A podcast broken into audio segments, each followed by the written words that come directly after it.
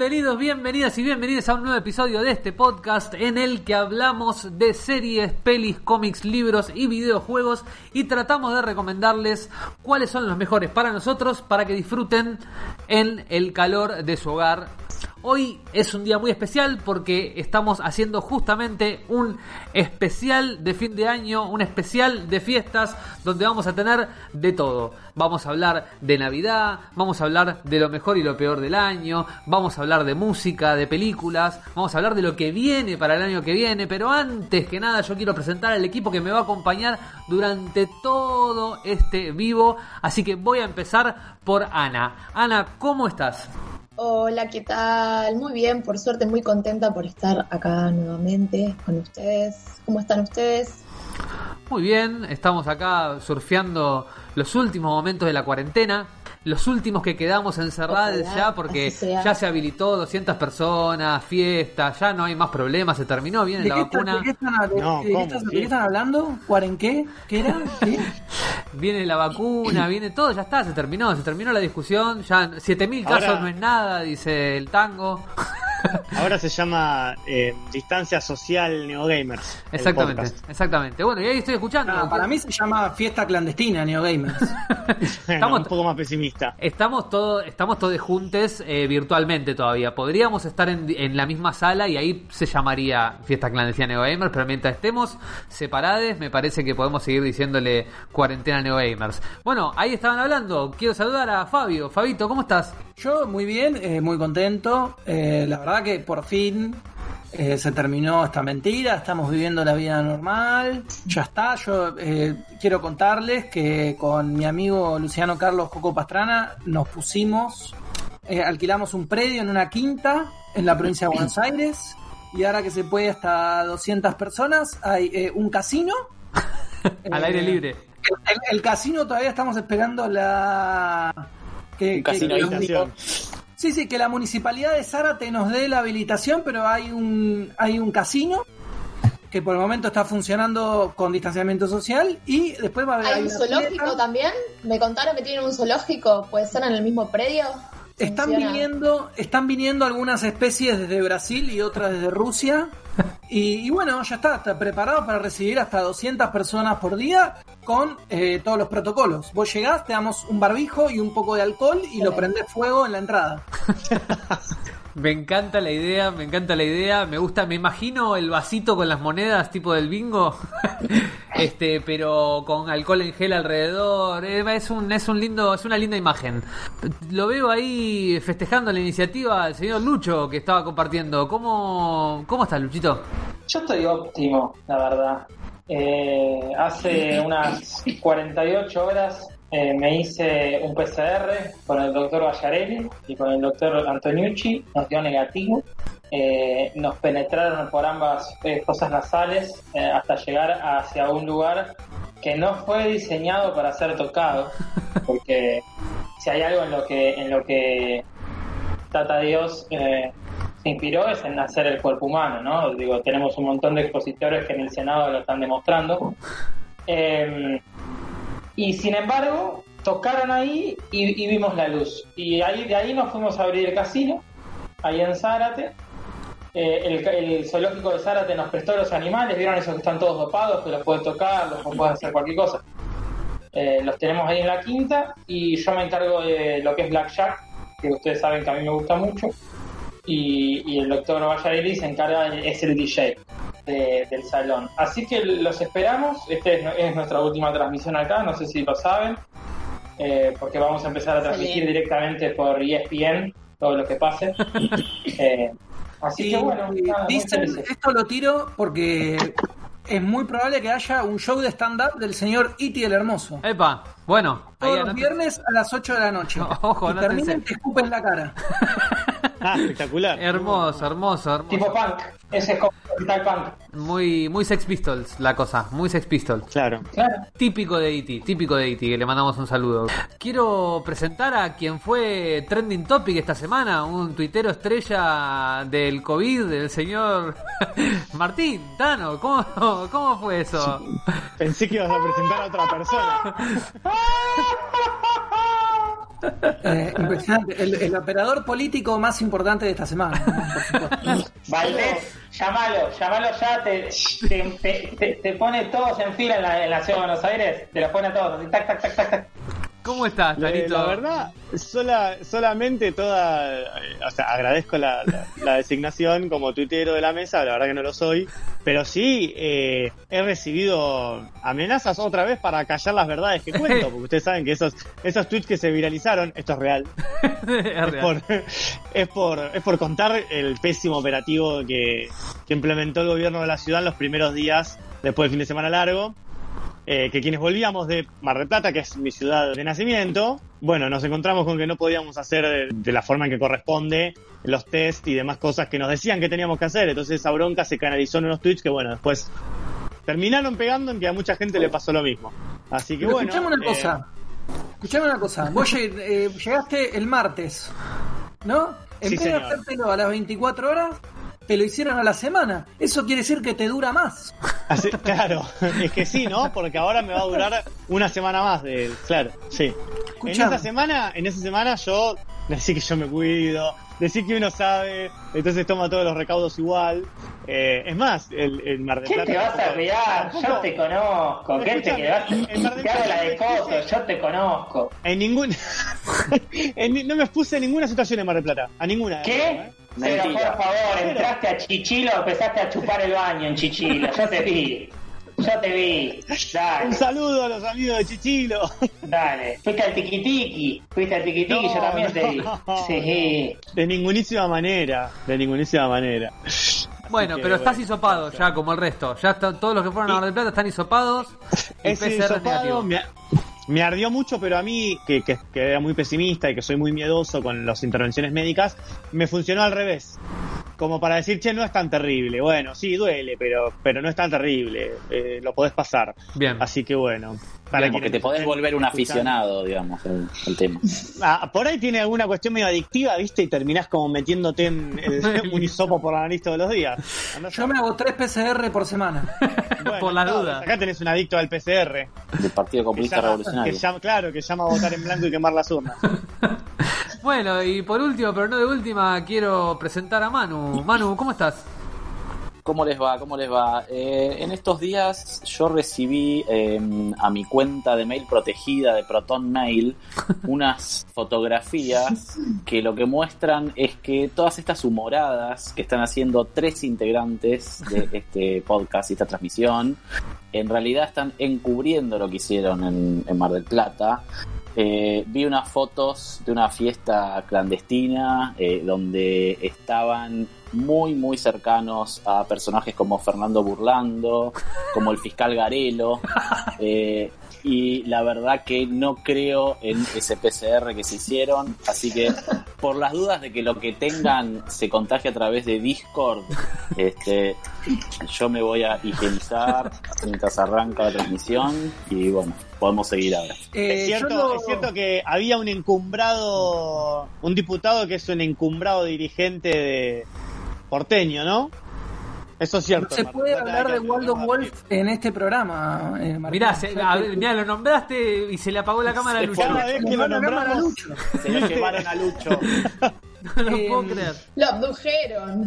Yo lo único que voy a decir es que mm, hay muchas personas que son parecidas a mí, generalmente por la calle. Estamos- Entonces, yo no. Hay una ciudad en Entre Ríos que son todos iguales a vos. Y muchas personas que piensan como yo también. tremendo, tremendo. Me gusta la, que suena la chicharra de corrección Sí. política. tipo, no, Viva. Increíble. Está hemos todo. generado un bot que lo censura a Lucho. Tenemos- Lucho no. Está programado, Discord está programado para eso.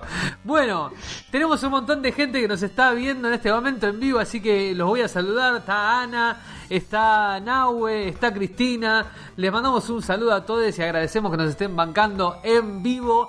Y a ellos y a los que nos van a ver después y a los que nos van a escuchar después, les digo que se ajusten los auriculares, que suban el volumen si no los tienen puestos, porque arranca un nuevo episodio de Cuarentena Neogamers.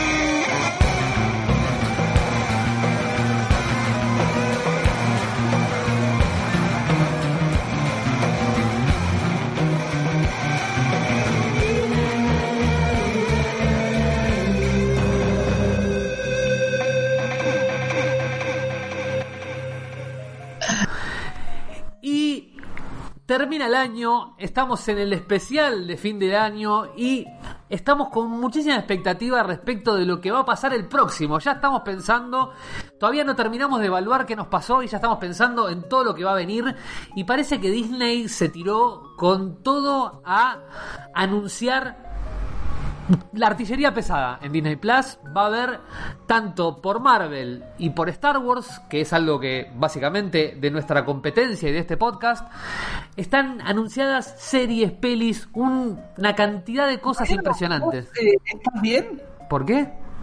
Porque te estoy notando con movimientos raros. Eh, no, no, no, no, no estás tomando una medicación rara. No, no, no, no, No. está- no te está pasando nada. No, no, yo estoy perfecto, eh, estoy perfecto. estoy Ah, perfecto. está bien, está bien, Perfecto. Está medio. Sí, ¿no? Sí, sí, no, no, no, no, no. No, no estoy perfecto, estoy perfecto, pero acá no sé cómo ve la gente, que opine la gente, digo, pero yo creo que me, me veo bien, no sé. Corrección política. No, no, no, estoy Está perfecto. yendo, está yendo en este momento una cuadrilla de médicos especializados a tu casa, Marian. Te pido por favor que Está te creciente, separes está micrófono. abajo. Claro. Puede ser, no me asusten. Vieron que yo empiezo a somatizar, les pido por favor. No, No, no, me- asusten. So- somatizando en voy vivo. voy a- Para- en la guardia. Para salir de este tema quiero hacer una pregunta, porque vos lo, asumiste algo y yo quiero preguntarles a, a ustedes y a nuestro a nuestra teleaudiencia. Disney Plus, Disney Plus, Disney Más, Disney ¿cómo es? ¿Cómo le dicen? Streamio. Yo le digo streamio. ¿Qué, streaming. chavo? ¿Qué tipo? ¿Cuánta plata te ponen? boludo? O sea, te, contá de una vez cuánta plata te ponen. Y listo. ¿Trabajás para. ¿Trabajás para Sanj? Decilo, ¿trabajás para Sanj? Claro. Eh, sí, yo trabajo para. No, para Sanch no. ¿Cómo se llamaba el otro? Pobre. El que la pasó peor. Snowden, pobrecito Snowden. Ese la pasó, ese la pasó mal. Eh, son, Bueno. son dos personajes distintos igual, son dos personajes distintos. No, boludo, Snowden es, el, Snowden es el que le filtró la data del ejército a Julian Assange. Por, eh, bueno, está bien, sí, es cierto, es cierto. ¿Tienen algún Me vínculo? extraña, Lucho, esa pregunta. Es Disney Pew. Ya está. Ya Ahí está. Saliendo por la genialidad, listo. Ya está. En italiano, se terminó. Bueno, hablemos un poco de estos anuncios. Acá hay gente saludando, eh, está Violeta, está Anárquica, genial. Mira, genial. ves que acá hay gente que está diciendo que estás como excitado. Después hay alguien que me está acusando a mí de que eh, más que hisopos introduzco otras cosas en mi nariz.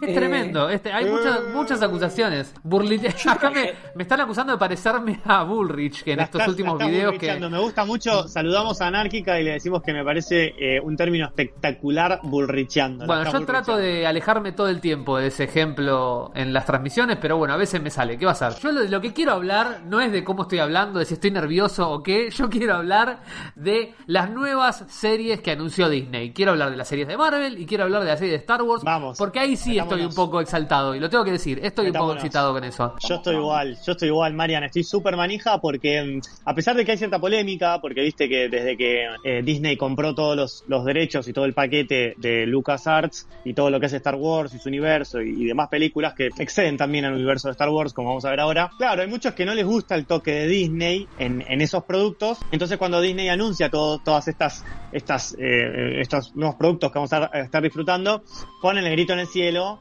diciendo, bueno, al fin y al cabo van a terminar arruinando lo poco que queda de salvable de eh, la saga Star Wars. Yo la verdad que no me subo a ese bondi porque para mí lo que ya se hizo eh, y lo que disfruté eh, me gustó y lo que no me gustó no me gustó, pero siempre para mí es una buena noticia que se sigan haciendo cosas dentro del universo Star Wars porque me fascina, porque me encanta, porque, porque me parece que como muchos otros disfrutamos de lo que sucede en ese universo, más allá de la historia de los, de los protagonistas eh, principales que nosotros conocimos ya desde la década del 70, que son nuestros amigos Skywalker. Creo que ahora se agrandó todo eso. ¿Qué pasó? El jueves pasado, mientras nosotros en realidad estábamos re manija viendo las intervenciones en diputados por el aborto y estaba toda nuestra atención metido en eso, a eso de las 8 de la noche más o menos, eh, hora de acá de Argentina, empezamos a ver, o por lo menos a mí me pasó, voy a contar en primera persona, que mientras estaba viendo en Twitter eh, la cobertura del aborto, empiezan a aparecer tweets de Disney diciendo vamos a sacar esta serie, vamos a sacar esta otra, vamos a sacar este, esta otra película, vamos a sacar esta otra animación. No se podía creer, la verdad entramos todos en una especie de éxtasis absoluto. Esto tiene que ver con una serie de anuncios que hizo Disney en el marco de una jornada de negocios que ellos mismos organizan. Eh, entendemos que justamente para atraer a, inversores a que pongan plata en el, producto Disney. ¿Qué es lo que anunciaron? En primer lugar, uno de los anuncios principales que se hizo se llama Star Wars Rogue Squadron. ¿Qué va a ser Rogue Squadron? Bueno, va a ser una eh, serie también eh, no animada, sino hecha por actores. Aproximadamente tiene un lanzamiento para el 2023. Y la particularidad que tiene es que va a estar dirigida por Patty Jenkins, que para quien no le suena el nombre, es la directora de las Wonder Woman y que fue, la verdad, que bastante, eh, digamos, bien criticada en ese rol. Y el rol de directora en, en, la saga de Star Wars está muy bienvenida, primero porque es la, la primera directora eh, mujer en, en, en, ocupar ese rol en, todo el, el, universo y en la saga de Star Wars, pero también porque viene a conducir una serie que va a estar focalizada en un grupo de pilotos. Yo creo que presumiblemente ubicado en, dentro del universo de la cronología de Star Wars, eh, más o menos al, momento donde, donde nosotros vemos a Luke interactuar en la en, en, el universo Star Wars, en las películas, eh, es la parte básicamente del que los escuadrones rebeldes combaten el imperio, me parece que es de eso va a ser el, el Rogue Squadron, además se llama Rogue, que es como Rogue One, o sea que me parece que también va a estar vinculado a, a, a, a, la resistencia contra el imperio. Hay un video que eh, subieron a las redes porque todos estos anuncios no estuvieron acompañados por muchos adelantos, solo poquitas cosas. Pero hay un video que le voy a pedir acá a la producción, si me acompaña, a, a proyectarlo. Si por lo tienen por ahí a mano. Es un video que subió la propia Patty Jenkins y que eh, quiero que lo veamos porque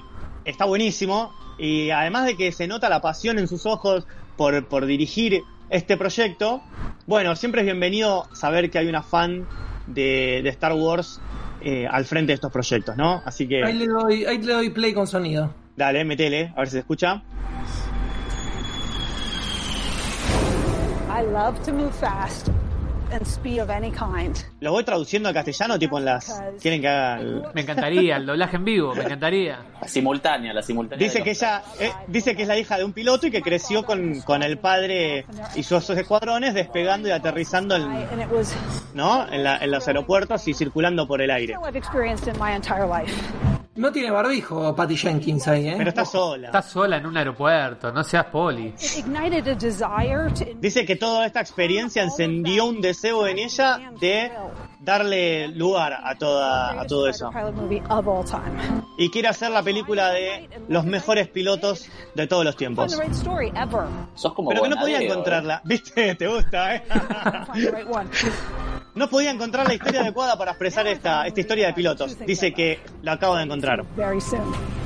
Y se pone el casco de rebelde hermoso. El traje naranja clásico de... Y al fondo, Qué fuerte.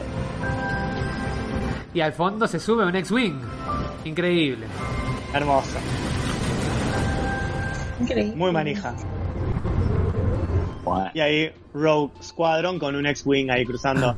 Esto me Ojalá no sea como el juego Squadrons, porque si no es una vergüenza.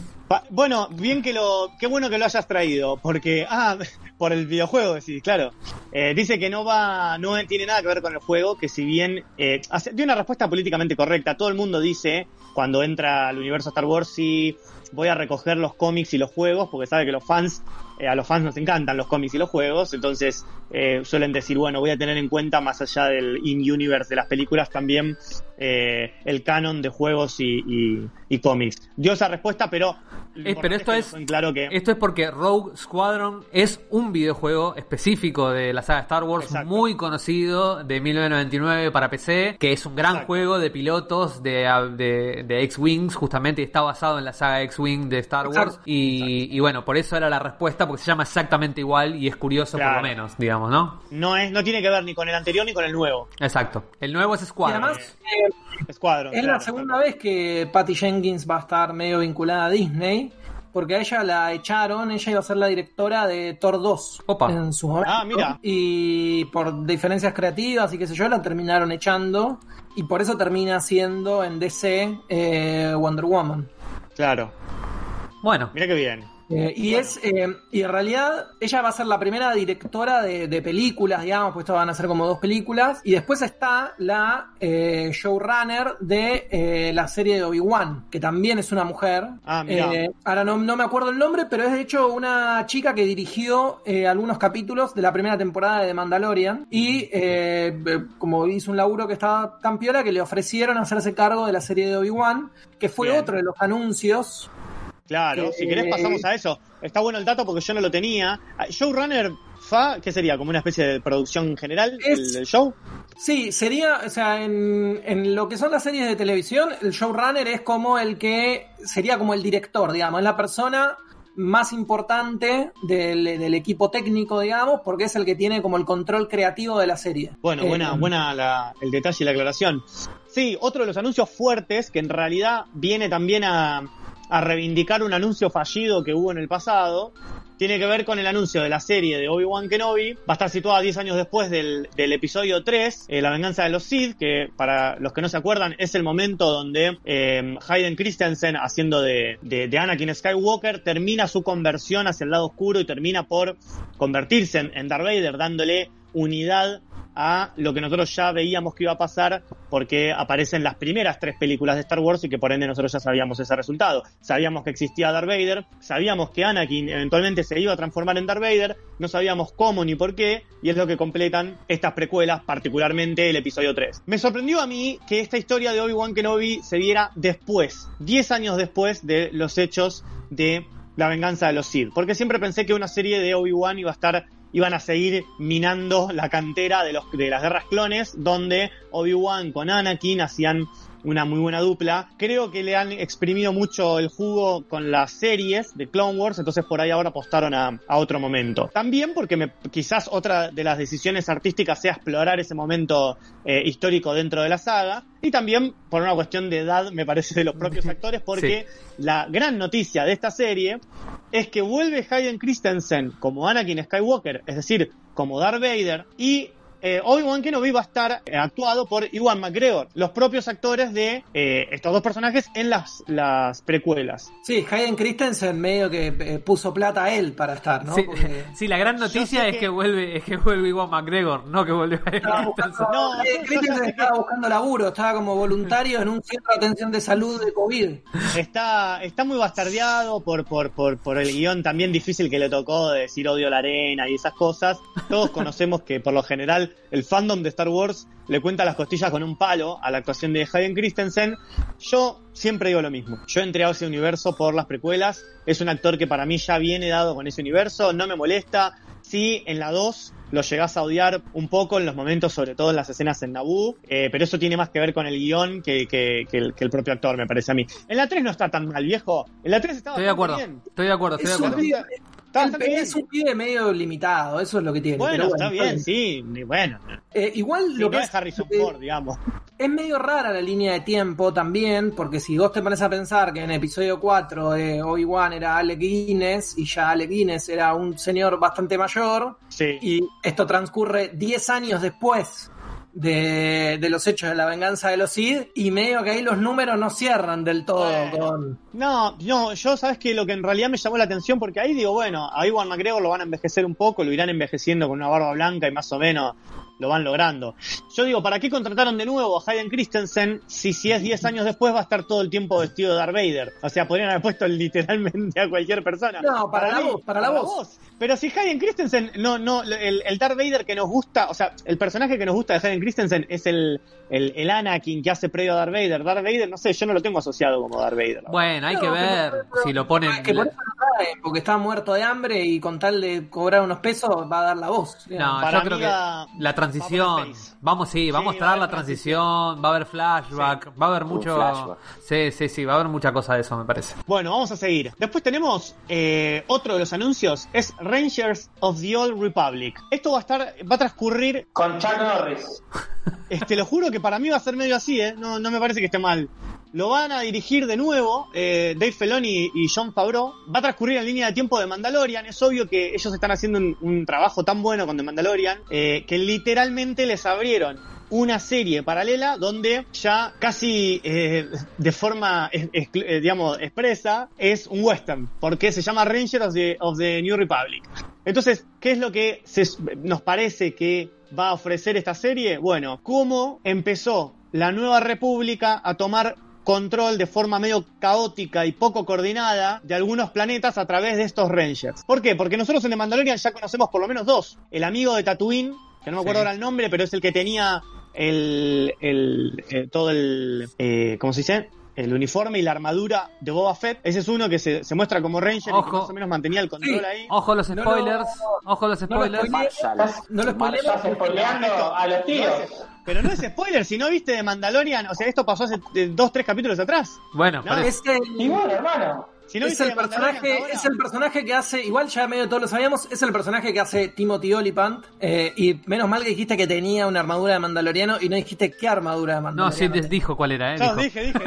Ah, cuál. Pero Sí, igual, sí, dijo, dijo. escúchame, eh, en- no podés entrar a Instagram que completito te el aparece, spoiler. Te aparece el señor BF por todos lados. O Sí, sea, igual, to- igual todo el mundo sabía No, que iba a volver eh, Boba. Fett. Todo el mundo sabía que iba a volver Boba Fett y que lo iba a interpretar el personaje que El hace mismo- Jango Fett en las precuelas. Claro, exactamente, exactamente. El mismo actor. Acá en el chat están Eh. preguntando si era Danny Glover el que aparecía. Sí, efectivamente, Danny Glover es Lando, Lando Carlisian en la, en la peli de Solo. Y parece que algo va a tener dando vueltas acá Y en esta va, nueva a tener, serie. Va a tener una serie también. Ahora, ahora vamos a contar, si quieren pasamos a eso también. Se va a llamar Lando y parece que va a tener la actuación de ambos, ¿no? Fa, vos tenés la misma información de Donald Glover, que es el que hizo de Lando en solo, de joven, pero que también va a tener las apariciones de el otro actor que no me acuerdo cómo se llama. Sí, ahora yo tampoco me estoy malísimo, no me estoy acordando Bueno. el nombre, pero sí. eh, Bueno, el mismo actor que hace de Han Solo, básicamente.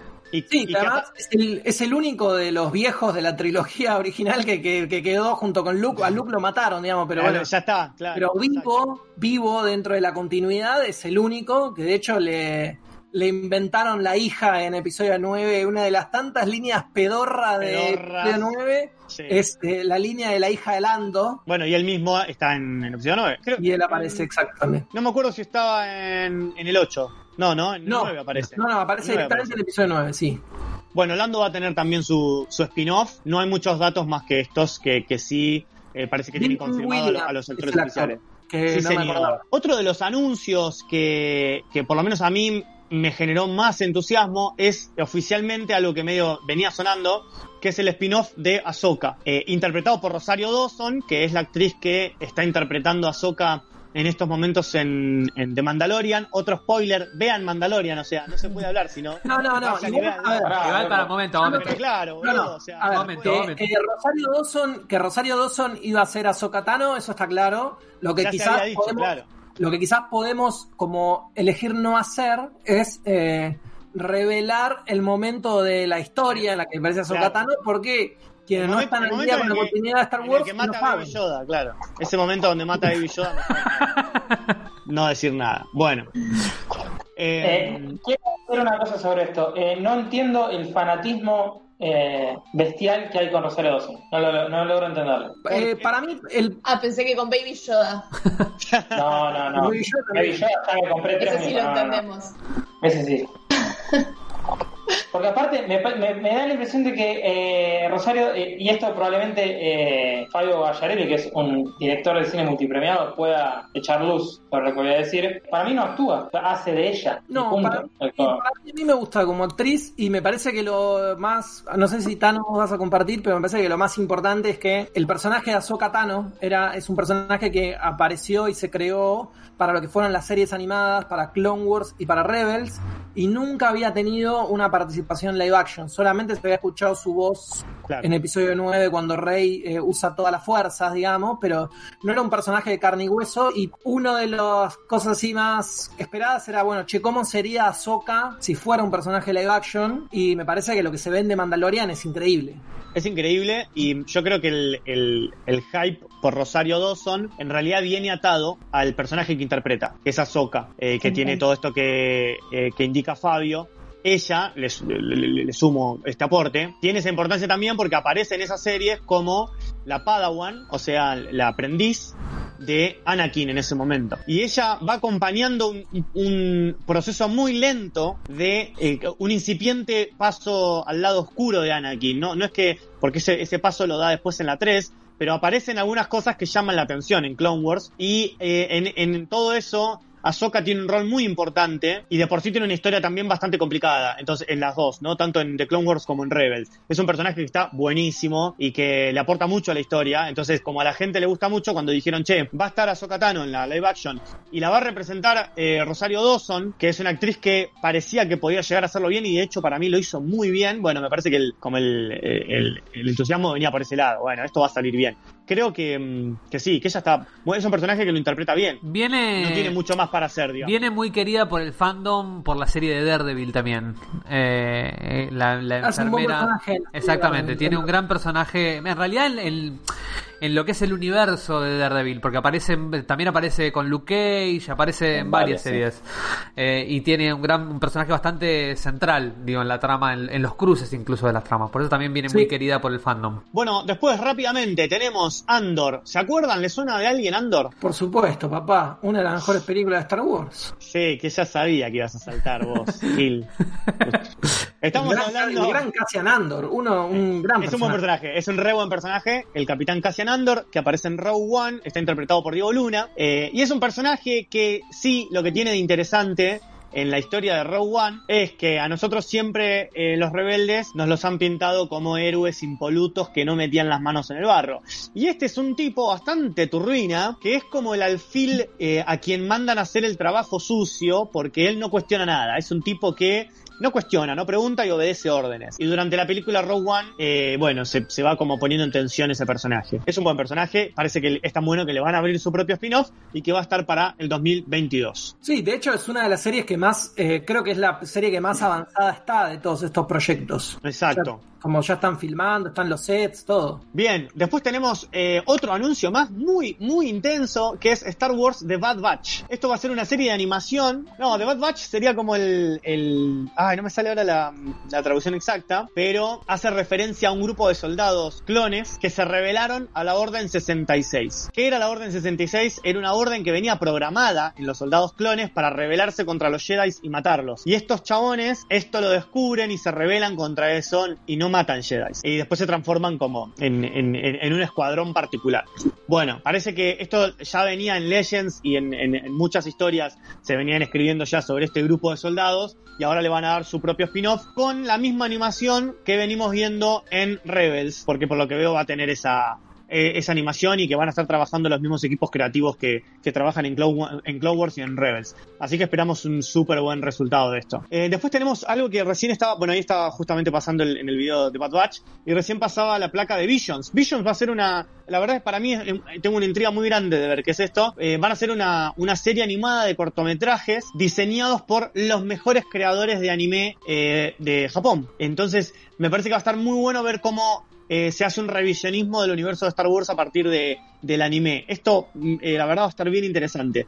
Y parece que tiene una fecha de lanzamiento para el año que viene, así que también es un proyecto que está bastante avanzado. Eh, después tenemos otra de las, de las incógnitas que no sabemos muy bien qué puede llegar a pasar con esto, que se llama The Acolyte, eh, algo así como el acólito. Parece que está planteado para ser un thriller de suspenso, donde un grupo de héroes va a ir descubriendo el entramado de el resurgir del lado oscuro. Pero lo que llama la atención de esta serie es el momento histórico dentro del universo de Star Wars, porque no es algo que nosotros hasta ahora hayamos conocido, sino es por libros, cómics, y más específicamente el último cómic que se llama The High Republic, La Alta República, es el último cómic que se lanzó de Star Wars y que abarca este periodo, y yo creo que esta historia la están lanzando para reforzar esta línea temporal que están construyendo en Star Wars. Esto transcurre 200 años antes de la batalla de Yavin, es un momento que se toma como bisagra en, Star Wars y que es más o menos la línea temporal que más o menos manejamos nosotros. Esto va a transcurrir mucho tiempo antes, en un momento donde los Jedi dominaban toda la galaxia y tenían una orden muy, muy fuerte, digamos, y mucha influencia en los gobiernos. Eh, así que va a estar bien interesante para prestar atención. Otra fichita más que tiraron es A Droid Story, que a todos nos hizo acordar a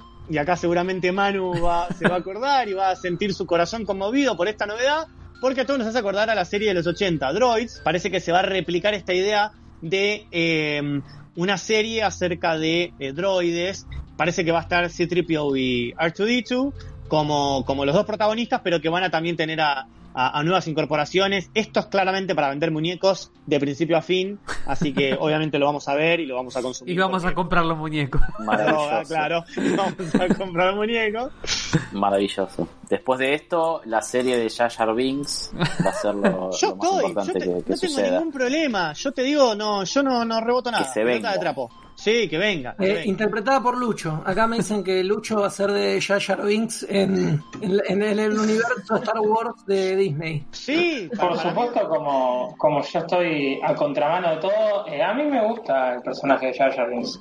obvio. También harías un buen jefe De hecho- de Gungan. el que el más grandote, serías un buen jefe de de- A mí te gusta Jar Jar Eh. Binks, te gusta Ronaldinho. ¿Sigue preso? Eso iba a preguntar. ¿Sigue preso en Paraguay, Ronaldinho? No, no, Ah, está ya con sé, que ibas a decir. Está con una domiciliaria, está con una domiciliaria en Brasil. Que- No, Está político, disponible. Está disponible. Lo, de lo- cuando salió del penal en el que estaba, estuvo detenido con prisión domiciliaria en un hotel cinco estrellas en Asunción. eh, Bueno. Y después volvió a su país. Tengo dos bonus track que son eh, tremendos. Agárrense de la silla. El primero justamente es este, es que eh, Disney anunció una nueva película de Star Wars dirigida por eh, Taika Waititi, que es el director de em, Jojo Rabbit y de uno de los episodios de más eh, eh, bien criticados de The Mandalorian, creo que fue el final de la temporada pasada, y además puso la voz para, el, para uno de los droides. Es un tipo que ya venía vinculado al universo de Star Wars. Además es un director que nos encanta. Ya en este podcast hemos hablado muchas veces de él. Eh, cuando hicimos el repaso de creo que de Mandalorian. Y ahora la verdad que el anuncio de que va a dirigir una película es recontra tribunero y la verdad que tienen razón. Así que a- No, y aguante el además ya estaba en Marvel. Ella estaba en Marvel, había dirigido Thor- Thor. Thor Ragnarok. Thor Ragnarok. Thor Ragnarok. Así que esto está, eso también es una de las novedades que nos voló la cabeza. Y traigo un bonus track eh, porque esto no es del universo Star Wars, pero es casi tan importante como eso. Y es que se anunció la quinta entrega de Indiana Jones. Así que aplausos y ovaciones porque vamos a tener nuevamente a nuestro amigo Harrison Ford. Eh, se, se supone que tiene que está anunciada para julio del eh, 2022. Pero para, para, para. Eh, Indiana una nueva Jones. entrega. Pero Indiana Jones no son, son tres películas. No, Cuatro. cuatro. No, No, disculpa, son tres películas. La cuatro que no existe. Yo entiendo, que a vos, yo entiendo que a vos no te guste, pero la, la cuarta y, Y es la cuarta así. la hizo Steven Spielberg y George Lucas, digamos, que la Canon. es canon, es canon.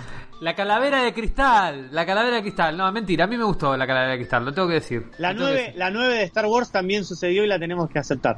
¿Qué va a ser? Es así. No, y eh, sí, no está muy claro. Lo que lo, creo que hasta donde yo sé, la película la va a dirigir eh, James Mangold, que es el director de Logan, el director de Ford vs Ferrari, que es un tipo que a mí me encanta. Sí, director señor. de mm, Copland, Lucho, una de que debe ser una de tus películas favoritas con Sylvester Stallone. ¿Y se sabe algo? Lo ¿La amo. película Mirá. qué va a ser? ¿Indiana Jones y la ruina de los Quilmes? ¿Qué va a ser? No está, Eh, no está muy claro. Yo creo que sí. La verdad que a esta altura, la verdad que a esta altura tendría que presentar a un hijo él, porque Un nieto. Ya pasó. Ya lo hizo, ya lo hizo. Ya está, el hijo ya está. ¿En la 4? Sí. Claro, claro. era. Ah, tenés Que, razón. que me pongo de pie, que me pongo de pie. Actorazo. Lo amo con toda mi alma. Es un genio. Es Dios. olvidado. Es Dios. Shia LaBeouf es Dios. Es, No. es Dios. Y acá, acá eh, Nahue habla de eh, una gran película, menciona una gran película de Taika Waititi que es What We Do in the Shadows, que tiene además una serie. Uy, es un peliculón. Sí. Pero bueno, What We Do in the Shadows es un peliculón. Sí, Eh, si sí, no la vieron, creo que acá le pusieron Eh, eh, una cosa así. Sí, porque Otro es una, es. una película medio de tragicómica sobre la vida de unos vampiros en una casa. Que si Otra lucha- gran película es. Eh, ¿Qué otra gran película de señales? No, No, bueno, pero esa, esa la No. dirigió una, una antiderechos eh, ultracatólico. O sea que te pido por favor que, que nada. El, ¿dónde, ¿Dónde está el bot? El bot represor El bot. Que, que tira la Sí. chica. Loco, la puta madre, ¿Qué, loco. qué jugado, qué jugado tanto anuncio de un universo solo, ¿no? Eh, hablan, me parece un montón. Me, Me, parece a mí un me montón. pareció un montón, pero al mismo tiempo, por lo menos la mitad. Hay, hay de, de- de los 12 anuncios, porque los tengo acá numerados, son 12. eh, hay 6 que me cierran mucho y hay 6 que digo, que tenés que llenar una plataforma. Sí, no, y además, ¿sabes qué? Yo creo que el- en Star Wars tenemos que aceptar una premisa que es que, que llegó a un nivel de expansión esto que está fuera del control del fan totalmente. Y esto es algo que los fans tienen que entender o tenemos que entender. Porque hasta ahora, viste, como que todo el tiempo uno cuando habla con, con gente que le gusta mucho Star Wars, siempre hacen un análisis de las películas basado en lo que esperaban o no del universo. Y eso ya te lo tenés que olvidar, porque ahora el universo está fuera de control, porque va a tener 700 frentes distintos, películas. Está cómics, vivo, está esto, el vivo. otro. Sí, ya está. Se pasó a ser. Nosotros mismos eh, cultivamos una cultura popular en torno a Star Wars. Y bueno, y ahora eso es, es como los Simpsons. Ya está. O sea, Ahora, está, está sí. fuera de control. Ahora es de Disney. Igual que los Es de Simpsons. Disney. Como los Simpsons. Va a haber un montón. Claro. Simpsons. Y va a haber un montón de cosas como de Mandalorian que digamos, qué bien que están trabajando acá, qué bueno que está esto. Y va a haber otras cosas que vamos a decir, esto es una mierda. eh, y no, no, no. Bueno. Que vos decías que la presentación se hizo como para inversores y la mar en coche, ¿eh? o sea, no- no fue específicamente no sé, en la Comic Con, que está bien, tam- tampoco se podría haber hecho, ¿no? Con, con este, el, el- el bicho, pero mm, eh, el día siguiente las acciones de Disney volaron al 14%, eh, o sea que la bicicleta más linda del mundo. ¿Es dato esto? ¿Es dato? Datos, datos, papá, a las 5 de la mañana me levanto para analizar el mercado. Ducha fría, Esta es su Comic Con, ¿no? O sea, Sí, nadie total. cree que es la reunión de inversionistas, de todo detrás, Sí. que así, bueno, este año repartimos estas ganancias, no, o sea, ya está. de acuerdo, pero si de paso da guita, que dé guita. Obvio que ahí está, claro. Y bueno, en la misma línea y en la misma reunión de inversores, eh, no solo anunciaron todo esto de Disney, sino que le dieron un empujoncito al universo Marvel que venía medio congelado en este en este 2020 y que ahora también saca, tiraron la casa por la ventana. Sí, anunciaron rosca la fase mal. 5, ¿no? Que anunciaron la fase 5 sería. La fase 4 y ya hay cosas de la fase 5 que están anunciando y para 2021 son 6 series y 4 películas. Qué locura. después de un 2020 de eh, abstinencia total con secuelas físicas inclusive eh, bueno el año que viene viene viene viene fuerte y va a arrancar ahora mismo el 15 de enero con WandaVision en, en Disney Pew este ya se vio bueno ya se venían viendo algunos trailers de WandaVision y ahora se vio otro tráiler un poco más largo Eh, se confirma que van a tomar elementos de, distintos cómics en los que Wanda altera la realidad como una forma de escapar al, sufrimiento subjetivo que podríamos pensar que en este caso tiene que ver con la muerte de Visión que sucedió este, en Infinity War. Vamos a ver de qué viene la mano. También ya se sabía esto de la estética de las sitcoms este, yankees. Ahora lo que se sabe es que además va a haber una especie de repaso de la historia de las sitcoms, ¿no? Arrancando los años 50 en blanco y negro, pasando por los 60, los 70 y los 80, con lo cual le dan un, le dan un giro interesante. Y también va a haber algunas cosas del clima del cómic de visión de Tom King, del que hablamos alguna vez, sobre todo esa idea de esa vida suburbana, de esa construcción de una realidad este, totalmente predecible que se va a empezar a ir este, resquebrajando. Y esta serie no solamente es súper interesante porque es la que viene a romper toda esta abstinencia de tanto tiempo, sino porque Wanda va a ir escalando en importancia dentro del universo Marvel. Eh, la cuestión de los multiversos ya se anunció que va a atravesar distintas este, series y películas, con lo cual pasa a ser algo así como la, meta narración eh, de, de la próxima fase y Wanda va a tener ahí un, un papel central, eh, va a estar en la película de Doctor Strange in the Multiverse of Madness también, que va a estar en el 2022. No sé si estará también en Spider-Man 3, que se dice que va a estar relacionada también con la cuestión de los multiversos, pero bueno, eh, va a ser una, una serie muy esperada para poder por fin romper esta, esta ausencia de material del, del universo cinematográfico Marvel. Muy rápidamente, el 19 de marzo se va a estrenar Falcon y Winter Soldier. Ahí lo que se va a explorar es bueno todo el tema del legado del Capitán América, pero me parece que están este, van a tratar de que esta serie continúe un poco la línea más relacionada con eh, las historias con un tono de espionaje, ¿no? que se exploraron sobre todo en las dos primeras películas del Capitán América, que seguramente en la película de Black Widow también lo veamos. Y me parece que también van a explorar un poco como la, situación política o las consecuencias políticas de este el mundo en el que se está viviendo ahora en el universo Marvel. Recordemos que es un mundo en el que pasaron cinco años, durante cinco años la mitad de la población no estaba, de pronto volvieron todos y en realidad lo único que vimos hasta ahora de, de las consecuencias de eso fue lo que les pasó a un grupo de pibes en un viaje de estudios, digamos, ¿no? O sea que falta explorar mucho de cuáles son las consecuencias políticas y en el tráiler se ven algunas cosas de terrorismo, de eh, inquietud, desórdenes sociales, etcétera, y me parece que ahí van a jugar con la idea del símbolo del Capitán América como algo que se requiere para, para esta nueva realidad. Eh, va a aparecer de nuevo el Barón Zemo, el villano que estaba en, en Civil War, va a aparecer el, el US Agent, que es otro, otro personaje que también vistió, digamos, el, unif- el uniforme del Capitán América. Eh, y vamos a ver entonces cómo laburan eh, eh, la química, sobre todo entre estos dos personajes, eh, Falcon y, Winter Soldier. Bueno, en mayo se va a estrenar la película de Black Widow. Y en mayo también se estaría estrenando la serie de Loki, que es otra de las que también parece que va a estar conectada con, o con la cuestión de los multiversos o de las realidades alternativas. Recordemos que después de Endgame hay un Loki con un Tesseracto perdido en algún lado. Lo que nos muestra el tráiler es que aparentemente pierde el tercer acto en ese, en ese viaje que está, que está haciendo y cae en las manos de la denominada Time Variation Authority, la TVA, que es una especie de burocracia que maneja el, el flujo temporal. Ahí la gran pregunta es por qué con todos los desastres temporales que ocurrieron en Endgame no intervinieron ahí y quizá sea Loki el primero el que está realmente generando una alteración en el flujo temporal con, con su huida, digamos, de, de Nueva York en, en 2012. Estas, estas series también nos, no- nos empiezan a, a poner la cuestión de si no son los mismos personajes con sus acciones los que van generando también nuevas líneas y multiversos, ¿no? Yo ahí me pregunto si no será Wanda la que tenga algo que ver también con que se vayan generando, si estas acciones de Loki también no van, ¿no? Como abriendo las, las distintas dimensiones o universos paralelos que van a ser como el, gran tema, digamos, de esta nueva fase de, Marvel. Eh, se lo ve también a Loki como, como candidato a presidente en alguna parte ahí de- del tráiler, ¿no? Una especie de dios de la fake news sería.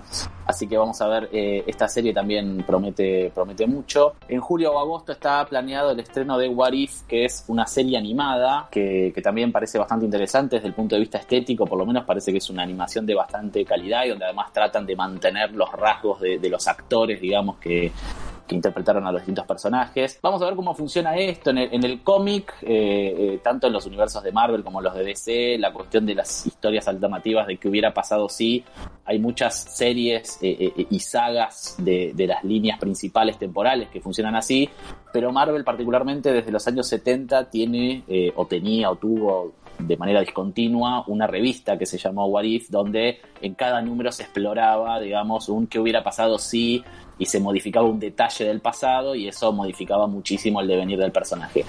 Esa serie nunca fue una serie muy, muy, muy principal, nunca hubo grandes dibujantes ni guionistas, no era más bien como una serie medio de relleno, así que llama un poco la atención que hayan incorporado esta idea, pero la verdad es que al, al haber cimentado un universo ya con tanto que sucedió, hay mucho para trabajar en esto de, bueno, qué hubiera pasado si, y ahí se empiezan a ver algunas cuestiones, ¿no? Que tiene que ver con, bueno, qué hubiera pasado si Peggy Carter hubiera sido la que hubiera recibido el suero del super soldado para convertirse en, la capitana Britannia, digamos, ¿no? En vez del Capitán América. Hay imágenes de- de- del Capitán América como zombie también, o sea que seguramente va a haber un capítulo de la serie que, que recoja lo que se trabaja en ese cómic que se llama Marvel Zombies también.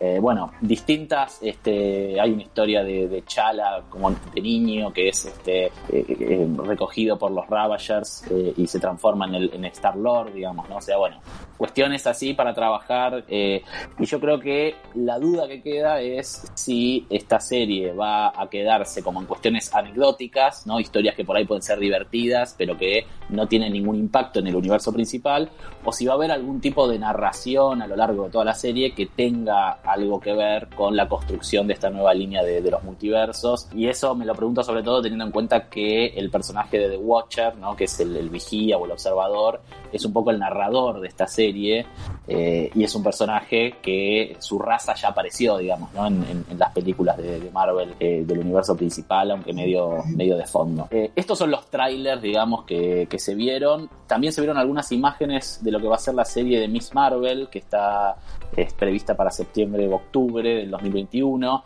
Eh, Miss Marvel es Kamala Khan, que es una adolescente de familia pakistaní musulmana que vive en Nueva Jersey. Eh, en el cómic, su origen, el origen de sus poderes está directamente relacionado con los inhumanos, cosa que sabemos que en el universo cinematográfico fue un fiasco total la serie de los inhumanos, así que hay que ver cómo la introducen, o sea, si mantienen la idea de que los inhumanos existen en el universo y tienen que ver con el origen de los poderes de Kamala Khan, o si le cuentan un origen completamente distinto.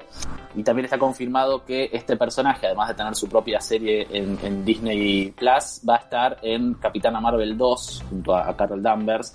Kamala Khan es una fanática de, de Carol Danvers, eh, es una, una chica que escribe fanfiction, ¿no? O sea, crear un personaje que tiene un poco como ese perfil medio nerd de- del fan. Este, así que va a estar seguramente en, en- en la Como película. era medio Miles Morales, ¿no? De- Claro, claro, son eh, eh, apuntan como a esos personajes que sean más parecidos a los lectores y las lectoras, digamos, ¿no? Este, y después les dan poderes y, se generan esas, esas cuestiones eh, interesantes. También la serie de Hawkeye está anunciada para diciembre del 2021. En este caso, las imágenes que hay son apenas algunas fotos donde se ven a, Kate Bishop. Este, vamos a ver de, de qué viene esta serie. En algunas de las fotos lo que se ve es una, una ambientación navideña, así que quizá el lanzamiento en diciembre tenga que ver con que eh, transcurra en, algún momento del año este, navideño. Bueno, esas son las series. El año que viene vamos a tener también a Black Widow, Spider-Man 3. que puede llegar a ser una película mucho más importante de lo que se venía pensando. Eh, se sabe que van a regresar algunos actores que interpretaron a villanos como Electro eh, en las películas de Sony, ¿no? Con lo cual se abre también la idea con la que ya, bueno, ya J. Jonah Jameson ya apareció en la última película de Spider-Man, en, en la última escena. Se está abriendo ese rumor entonces de que quizá volverían Parece que también aparece Alfred Molina como Sí, Doctor como el Doctor Octopus. Sí. Y lo que están diciendo es que Toby Maguire y- y- y- y el otro actor, Andrew Garfield, estarían, o, se- o se está rumoreando que quizá participarían, con lo cual habría una especie de Spider-Verse, ¿no? En donde... ¡Hay meme! ¡Hay meme!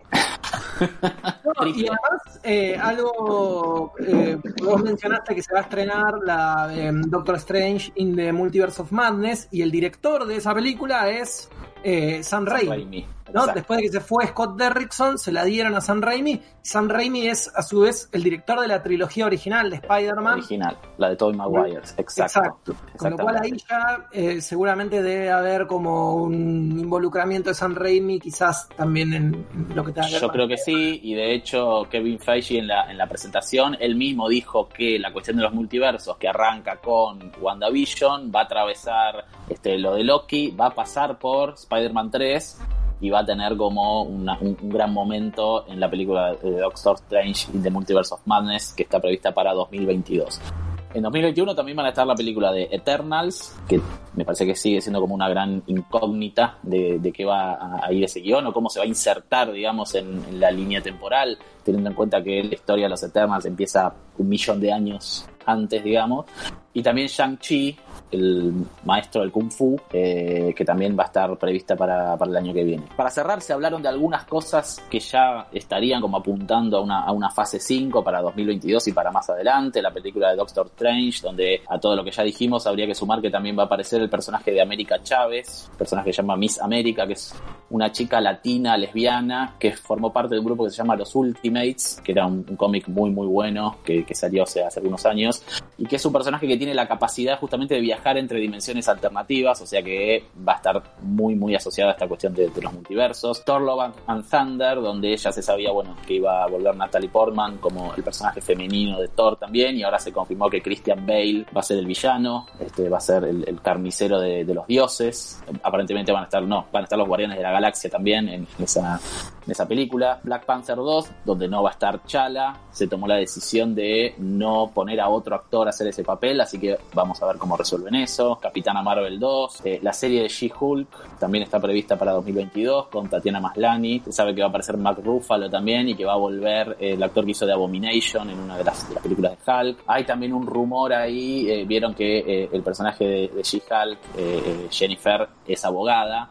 Entonces hay un rumor de que puede llegar a aparecer Daredevil también. Este, no sé si estarán planificando un capítulo en el que hay elecciones en el colegio de abogados. Capaz que aparece Jorge Rizzo también. en el- en el Y aparecen, Y aparecen también- los abogados del colegio de Calle Uruguay. Y estaban, estaban rumoreando eh, la posibilidad de que mm, Charlie Cox, como Matt Murdock, apareciera también en Spider-Man. En Spider-Man, sí, están, están diciendo eso, es uno de los rumores. También se Traigan anunció- puerta porque manijas sobran una, una banda. No, no, no. eh, tratemos de pasar tranquilos este verano, lo único que, que les pido. Porque también se está hablando de, bueno, Moon Knight y de una serie de Secret Invasion con Vamos. Nick Fury y Talos, el Skrull.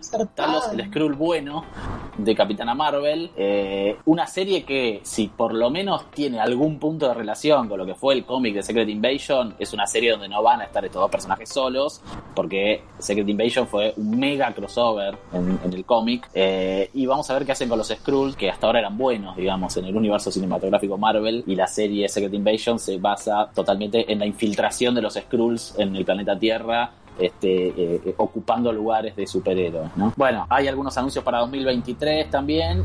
Y está confirmado una película de los Cuatro Fantásticos, con lo cual no sabemos todavía cómo va a ser, pero empieza, digamos, de alguna manera a anunciarse el proceso de incorporación de los personajes que estaban en manos de la Fox y en manos de, digamos, de, de las otras compañías. Y lo que todos estamos esperando en realidad es que vuelvan los X-Men en algún momento y yo creo que ahí Wanda también tiene un, un rol central que podría cumplir en ese, en ese proceso. Así que bueno, muchas cosas. Enorme. demasiadas cosas, mucho hype, impresionante. Blade también con de Blade, sí, la película de Blade está anunciada, una serie de I Am Groot, un especial de Navidad de los Guardianes de la Galaxia también, una nueva película de Ant-Man eh, que se llama Quantum Manía y donde aparecería Kang el Conquistador como villano. Bueno, nada, mucho. Eh, un montonazo, gigante. Es como una manija. eh, y también me da un poco de miedo. Tengo que decir que me pongo un poco como escéptico, como me pasa con, con Star Wars. Me parece que nos va. Empieza a aparecer la posibilidad de que esto se rompa, digamos, ¿no? Esperemos que no, pero es mucho. Es un mecanismo de defensa lo tuyo.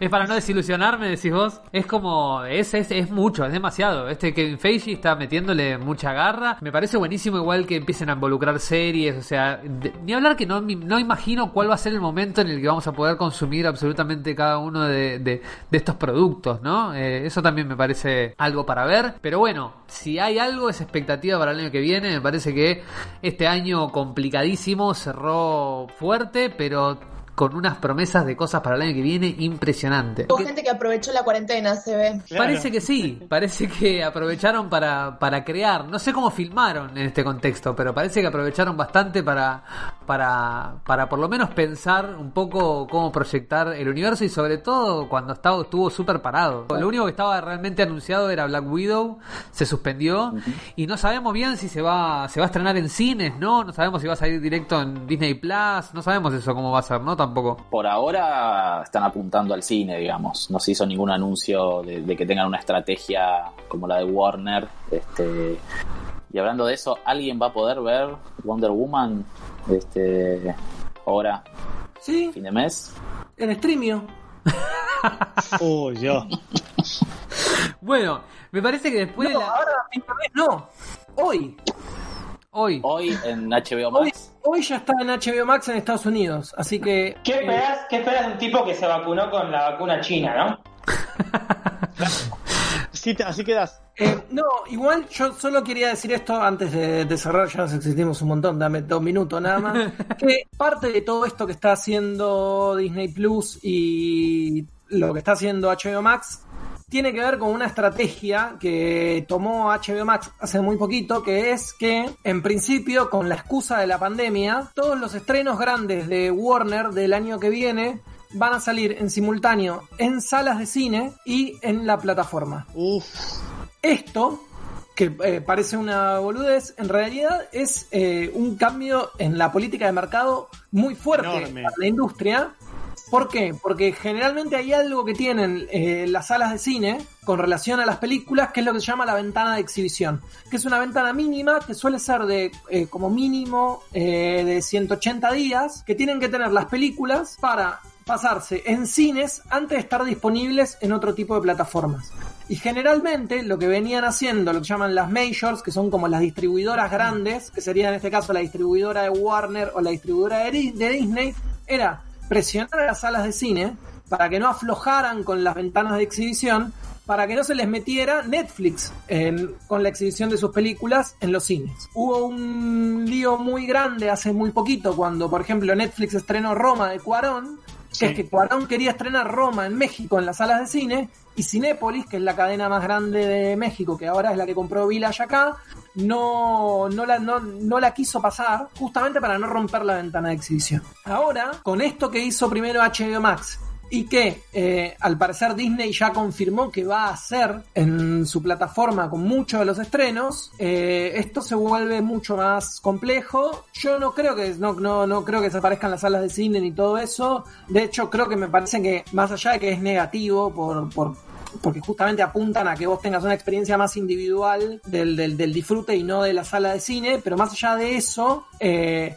también es una oportunidad para un montón de películas que generalmente no podrían llegar a una sala de cine y que le quiten un poco más de presión de las majors con relación a qué estrenar y en cuántas salas. Digo, no es lo mismo si te cae Disney con eh, la última película de Avengers exclusivamente en cines a que si los chabones la van a estrenar en la plataforma eh, con relación a cuántas salas te va a ocupar esa, esa película. Que generalmente, por ejemplo, lo que pasa acá es que viene Avengers Infinity War y te ocupa el 80% de las salas disponibles en el país justamente por la presión que hace la, distribuidora para que tengan las películas. Te dicen, bueno, che, si vos la querés pasar, la tenés que pasar en todas estas salas. Si no, no te la vendo. Y obligan a ese tipo de estrategia. Eso va a cambiar, hay que ver qué, qué pasa, pero bueno, un poco la estrategia de tanto de Disney como de HBO de lanzar las series y de lanzar las películas y de potenciar las plataformas tiene que ver con eso. Bueno, interesante, interesante el cambio, mucho cambio. La pandemia puso mucho cambio en los mercados y en las industrias, me parece, ¿no? Y está poniendo en jaque muchas cosas que parecían súper establecidas y ahora empiezan a tambalear un poco. Acá Nahue está diciendo ¿Puedo? que fue la mejor decisión del mundo al fin. Eh, y dice que el que quiera seguir, el que quiera tener la experiencia del cine la va a seguir teniendo. Dice Nahue, no me parece negativo. Yo quiero problematizar el concepto de la experiencia colectiva del cine. Porque la faz colectiva del cine es todo lo que no me gusta del cine. Bueno, O sea, para eso, no, no, pará, pero, pero lo, lo digo en serio. Eh, si vas a un cine debate a ver la película y charlar después, está bien. No, pero no es, no, cine, es solo eso. No, no tiene que ver con eso. Tiene que ver no, con yo el diseño pregunto de- de verdad, eh, para que No, no, es que ¿verdad? tiene que ver con el diseño, tiene que ver con el diseño de producción desde vos en todo momento estás pensando dónde eso se va a ver. Es decir, en- entonces, no es lo mismo imaginar una película para un televisor 30 pulgadas estéreo de tu casa que para una pantalla de eh, 16.9 gigante con un sonido Dolby Atmos. Eh, o sea, todo, todo eso técnicamente es muy distinto. Y la experiencia inmersiva, como se suele decir hoy mucho, es muy distinta. Sí, eso es ¿no? total. Sí, sí, sí. No, incluso desde lo narrativo es Sí, diferente. sí, sí, eso estoy.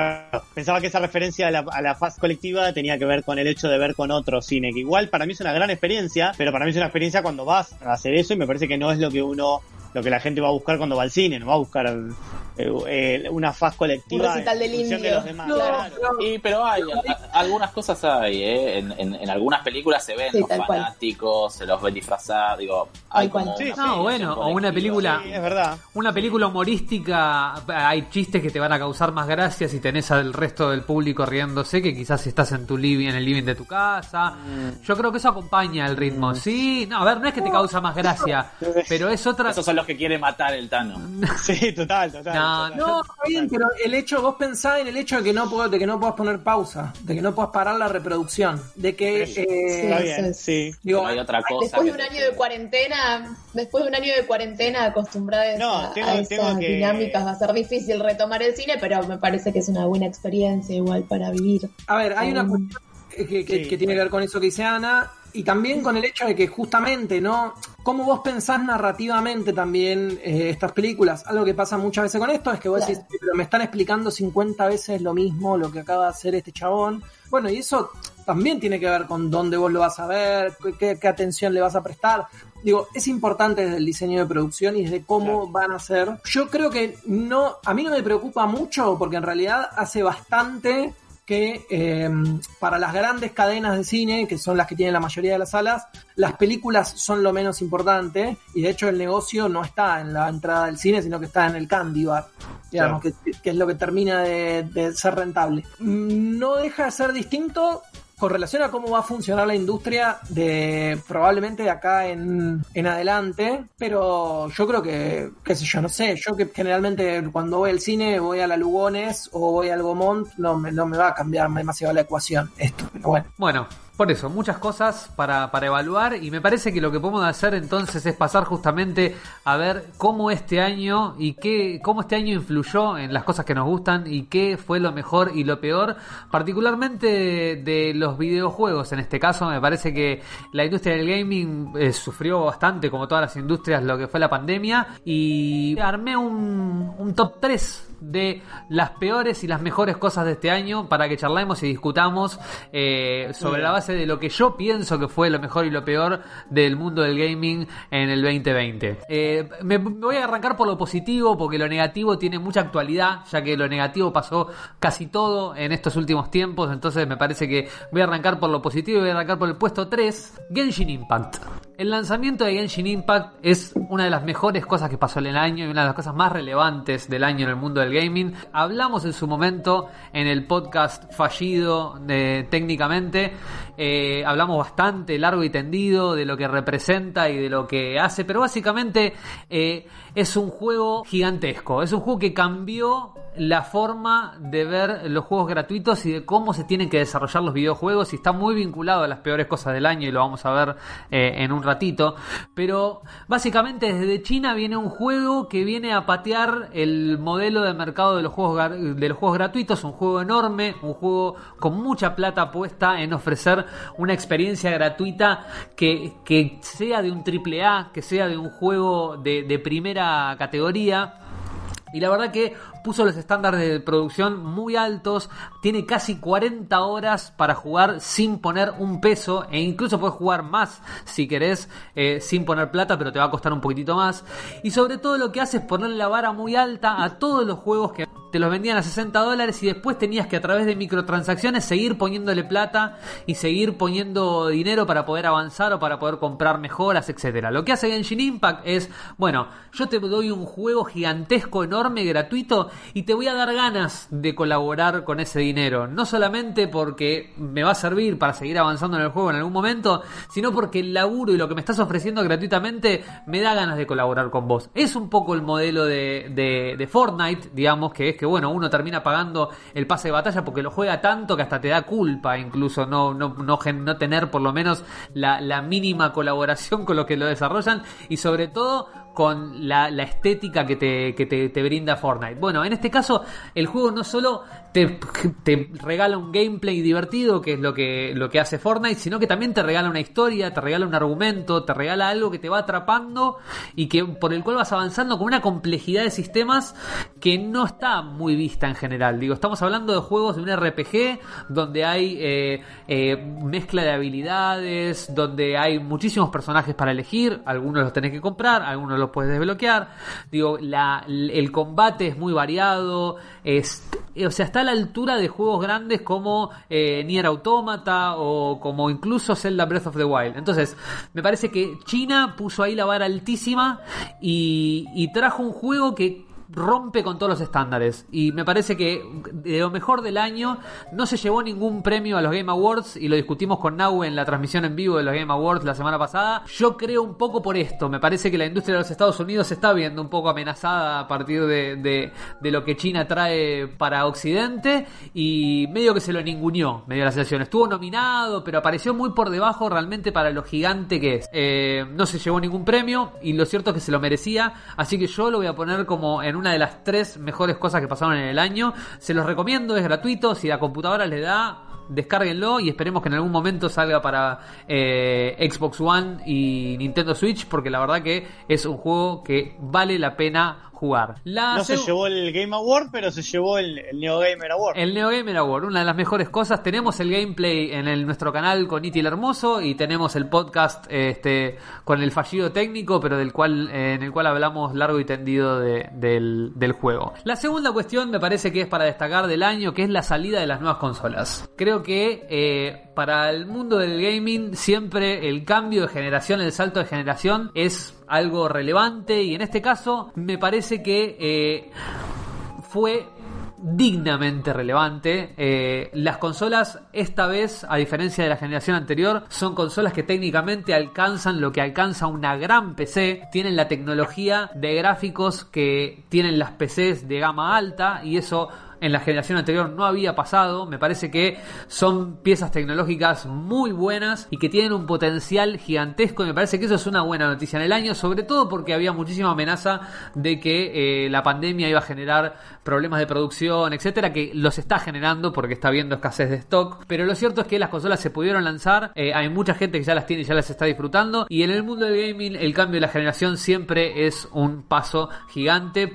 Me parece que eh, tuvieron un buen lanzamiento en Argentina. Es una buena noticia porque tuvieron el lanzamiento oficial las dos consolas, tanto la Xbox Series X y Series S como la PlayStation 5. Y eso también es una buena noticia que en Argentina empiecen las marcas a ponernos en un lugar que no sea el resto de Latinoamérica como éramos hasta hace muy poquito. Ahora tenemos un mercado que, que- realmente es, es de destacar, con una prensa que es de destacar, con un mundo de, usuarios que es de destacar y esperamos que PlayStation a partir de eso haga una tienda local como corresponde y como lo tiene Xbox y Steam y deje de vender los juegos en dólares. Ahí hacemos un poquito de, de bajada de línea. Pero lo cierto es que eh, el lanzamiento de las consolas es un hecho relevante y no está habiendo problemas de calentamiento como en general suele pasar en los lanzamientos de las consolas pasadas. Están teniendo un buen desempeño y en general eh, es una buena noticia, por lo cual lo pongo como el puesto 2 de las mejores cosas del año. Y el puesto número 1 de lo mejor del año se lo lleva, a mi modo de ver, The Last of Us parte 2. El juego que eh, esperamos durante un montón de tiempo eh, no desilusionó, se atrasó un poquito al principio, uno, un, un, mes más o menos, pero cuando fue lanzado salió andando perfectamente sin ningún problema, con una historia increíble, con unos personajes súper destacables. Eh, tenemos un podcast, como digo, hay un episodio entero hablando casi de The Last of Us. Uno de los primeros. Uno de los primeros, diría, sí, sí. el especial de The Last of Us que hicimos una historia bien contada, fuerte, compleja, con dilemas sobre la violencia, el odio, las relaciones humanas, acompañado de una jubilidad que está puesta a la orden de, ese relato. Y sobre todo, y me parece lo más destacable, que también va a estar vinculado a lo peor, eh, y lo vamos a hablar en un ratito, lo más destacable es que un tanque de la industria pone a una protagonista lesbiana en la tapa, pone a un personaje trans este, eh, protagonizando una línea de la historia y pone a una antagonista mujer que desde lo físico no responde a los cánones hegemónicos y se la aguanta. Digo, se, se pelea con el fandom eh, más rancio de los videojuegos para sostener esa historia, para que no sea forzado. Digo, me parece que eso es importante. Eh, eh, transcurre muy naturalmente, por lo menos desde mi visión, en la historia todas estas cuestiones. Y eso me parece súper importante en la industria del gaming. No es lo único que sucedió. Digo, también salió Tell Me Why, que tiene un personaje trans protagonizando. Me parece que el, el mundo del gaming, desde la industria, por eso digo que se va a vincular con lo peor después, desde la industria está teniendo buenas perspectivas respecto a la inclusión y eso es una buena noticia y para mí The Last of Us eso, sumado a que desde lo técnico tiene incluso casi 60 eh, características especiales para incluir a personas ciegas y a personas sordas o a personas que tienen dificultades en la visión y dificultades en el oído para que puedan disfrutar la experiencia como cualquier otra persona. Eh, todo eso me parece que suma a The Last of Us como juego del año y como uno de los eventos del gaming del año que me parece que es imperdible. Explota lo mejor de la generación que se está yendo de consolas y lo hace de una manera para mí sobresaliente. Así que muy recomendable y muy bienvenido de Last of Us y que muchos sigan eh, ese, ese camino. Y ahora, después de lo bueno, vamos a pasar a lo malo de, del año. Las tres peores cosas del año, según eh, NeoGamers. La primera está vinculada con el lanzamiento de las nuevas consolas y es la ausencia de tanques, de juegos grandes que puedan aprovechar todo este hardware eh, gigantesco que tienen las nuevas consolas. La verdad que probablemente sea por la pandemia o tendrán algunas otras explicaciones, las consolas de nueva generación no salieron con juegos de lanzamiento que te vuelen la cabeza. Son todos juegos que salieron para las consolas de la generación anterior y son juegos que no terminan de aprovechar más allá de que por ahí cargan más rápido o andan un poquitito más fluido, no terminan de aprovechar las mejoras tecnológicas de, de las nuevas consolas. Y me parece que eso la deja un poquitito por detrás. Me parece que las consolas son buenas, tienen muchísimo potencial, por eso lo pusimos en lo mejor del año, pero el no tener eh, buenos juegos de lanzamiento me parece que es parte de lo peor y es parte de una consecuencia probablemente de la pandemia y de que los tiempos de desarrollo no pudieron ser los mismos que en un año con una producción regular, así que eh, esto es beneficioso para quienes tenemos todavía las consolas de la generación anterior porque los juegos se siguen lanzando para esas consolas, pero lo cierto es que nos hubiera gustado, nos dejó con ese sabor un poquito a poco eh, no tener un juego del cual poder disfrutar y decir, che, mira, loco, qué ganas de comprarme esta consola porque eh, lo que estoy viendo me está volando la cabeza. Bueno, todavía no está. Va a estar, muy probablemente el año que viene empiecen a salir esos juegos, pero hasta el momento no está y por eso lo pongo como parte de lo peor en el último puesto porque no es lo peor de todo, pero lo pongo en el último puesto. El segundo puesto se lo lleva el mundillo gamer y esta gente eh, deleznable que se dedica, se dedica a criticar justamente a juegos como The Last of Us o Tell Me Why por ser inclusivos en sus personajes. Me parece que la comunidad eh, del mundo gamer tiene que hacer un replanteo respecto de cómo encara eh, eh, su vida y su fanatismo por los videojuegos. La toxicidad está en mucho de, las redes sociales, existe, pero esto va más allá de la toxicidad y ya llega a un punto de odio. El lanzamiento de Last of Us fue acompañado primero por un review bombing, que es básicamente ponerle cero al juego en todas las plataformas de crítica, por el solo hecho de tener una protagonista lesbiana, o sea, sin haberlo jugado, sin haberlo experimentado, sin haber ni siquiera podido tener acceso a la historia, ya había reviews a la hora del lanzamiento por el único el odio a que Ellie sea lesbiana y que sea la protagonista del, del, del juego. Esto es absolutamente inaceptable. A la vez esto está acompañado por amenazas a los amenazas de muerte a los desarrolladores, amenazas a las actrices que representaron, por ejemplo, a la, a la que sería la villana, la antagonista, al personaje que hace de espejo de Ellie, eh, amenazaron a la persona que hace el mocap, o sea, la captura de movimiento, la captura facial, a la persona que hizo la actuación del personaje. Eh, realmente una cosa eh, súper, súper criticable y poco eh, inclusiva, desde todo punto de vista una vergüenza, así que en ese sentido me parece que eh, el, mundo gamer tiene que hacerse un replanteo respecto de cómo ve estas cuestiones, el machismo es algo que abunda y, y realmente se notó, este año se notó, quizás si miramos el vaso medio lleno se notó porque hubo juegos que se animaron a incluir y eso es algo bueno para ver. Pero lo cierto es que todavía falta que empecemos a, públicamente y desde las redes sociales, porque en general el odio es lo que más se ve en redes sociales, a, resistir un poco estas cuestiones y a destacar realmente las cosas que valen la pena y, sobre todo juegos como The Last of Us o Tell Me Why que, que ponen a, a la inclusión como, como, como su tarjeta de presentación. Así que eh, de lo peor del año, eh, la comunidad gamer y esperemos que esto cambie para el año que viene. Bueno, y lo peor, en realidad, a ver, técnicamente, lo peor es lo que acabo de decir, pero puse lo peor, lo que voy a decir ahora, porque tiene muchísima actualidad lo que está pasando y es el lanzamiento de Cyberpunk 2077. Parece chiquito al lado de lo que acabo de contar, pero lo cierto es que eh, este juego en el mundo del gaming hace prácticamente desde 2013 que la gente lo está esperando desesperada y este lanzamiento es eh, una vergüenza. ¿Por qué es una vergüenza? Porque No me digas esto, está no me digas esto porque me vuelvo loco. Yo me estoy está enterando por vos, porque yo no estoy al tanto de estas novedades y sí le, le había puesto muchas fichas al juego y me estoy en vivo, es como un video de reacción en vivo esto. es Me estás jodiendo. Está todo roto.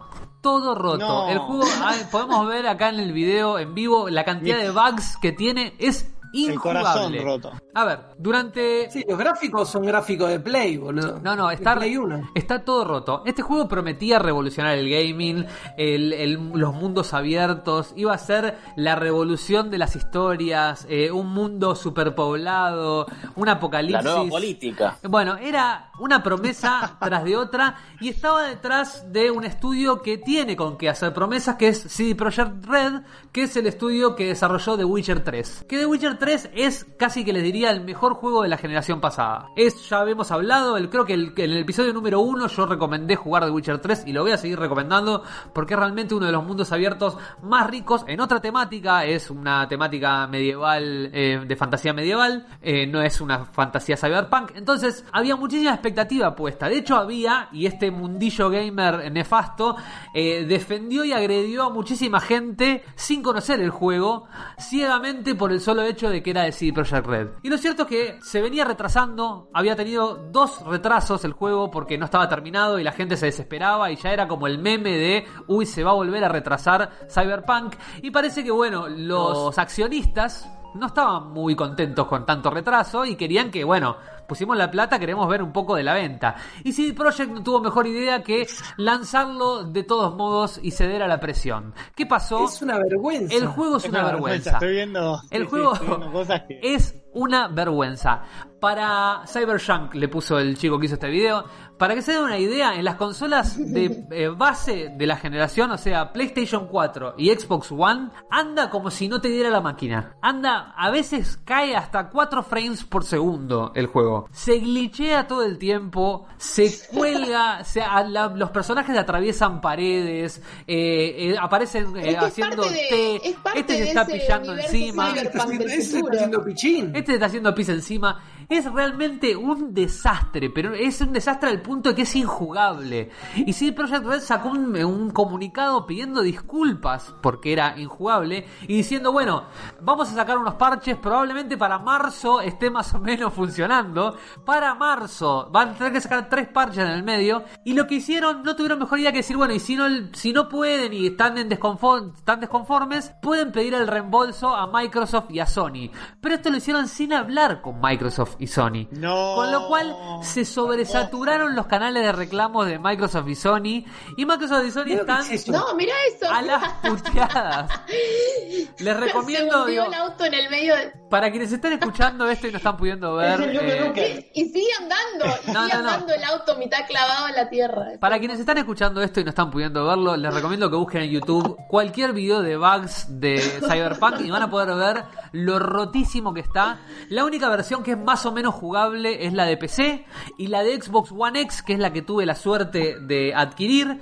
Sin embargo, el lunes hicimos un vivo con Iti y tuvimos bugs. O sea, tuvimos errores. Pudimos jugar, pero tuvimos un montón de errores. Si, lo, si tienen una Que PlayStation la plata a Keanu Reeves, loco. si tienen una PlayStation 4 y tienen una Xbox One base, no lo compren. O sea, a ese punto les voy a decir, no lo compren porque no lo van a poder jugar. Es absolutamente imposible. Realmente es una vergüenza porque vendieron en preventa 8 millones de copias. O sea, ¿Y eh, el juego se volvió rentable únicamente con las preventas. Y la verdad que en términos de derecho del consumidor Es una locura, boludo, es o sea, vergüenza. Es una vergüenza. Por eso les digo, por la expectativa que tenía, por lo que representaba este juego para el mundo del gaming y por lo que está representando ahora para las políticas del mercado, después de hablar de un juego como Genshin Impact, que gratuitamente tiene unos estándares de calidad eh, asombrosos, les diría, este juego es lo peor que tuvo el mundo del gaming, lo peor que tuvo la industria y acompaña y está, les diría, en la misma escala que eh, lo rancio de la comunidad del gaming. Así que, eh, y gracias a esto tenemos, digo, esa misma comunidad rancia fue la que estuvo defendiendo este juego sin siquiera conocerlo. decir, eh, es- esto existe por ustedes. Cyberpunk existe por ustedes. Claro. Un poco sí, y le voy a decir que un poco sí, porque realmente esa misma comunidad rancia es la que defendió a capa y espada, insultando y agrediendo la- el lanzamiento de este juego, y ahora tiene que vivir este tipo de cosas que estamos viendo ahora en pantalla, un auto flotante. Un auto No, no, este, no puedo, o sea, no, porque además el pibe no hizo nada, o sea, empezó a jugar y, se- y subió al auto. hizo cualquiera. es una vergüenza, así que vamos a ver qué hace si Para mí es un efecto propio del, del futuro cyberpunk. Es un efecto propio a propósito. Ustedes no que- entendieron nada. claro, es. Lo- Demasiado futurista. el mundo cyberpunk está lleno de gente que se hace pis y autos que explotan y flotan y atraviesan las paredes, Y básicamente. glitch, Sí, mucho glitch, eh, claro. Y de gente en silla de ruedas a la que le pegás, se levanta y sale corriendo, te vas y volvés y había otro sentado en la silla de ruedas. Eso fue Bueno, pero te falta, no sos inclusivo, Fabio, te falta ser inclusivo. Es una locura, así que esto es eh, lo peor del año en el mundo del gaming. Y yo quiero que eh, peguemos un salto a algo más positivo. Nos vamos a convertir en eh, un especial de Navidad hecho y derecho. Y vamos a escuchar los mejores temas eh, navideños. Las bandas que sacaron temas navideños. Quiero escuchar el top de bandas eh, de temas navideños. Eh, quiero decir que eh, me interesa mucho todo esto porque soy fanático de las canciones de Navidad, así que esperé esto toda la semana, Ana.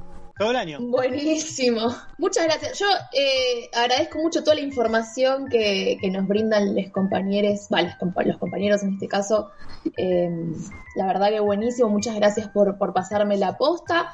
Hoy les traigo un, un top 5, una especie de ranking que armé especialmente con, con canciones navideñas, como decían bien los chicos recién. Simplemente vamos a compartir eh, un poquito los videos y las canciones y vamos a analizar entre todos. Invito al público también a que se sumen a este análisis, eh, de, a este análisis musical.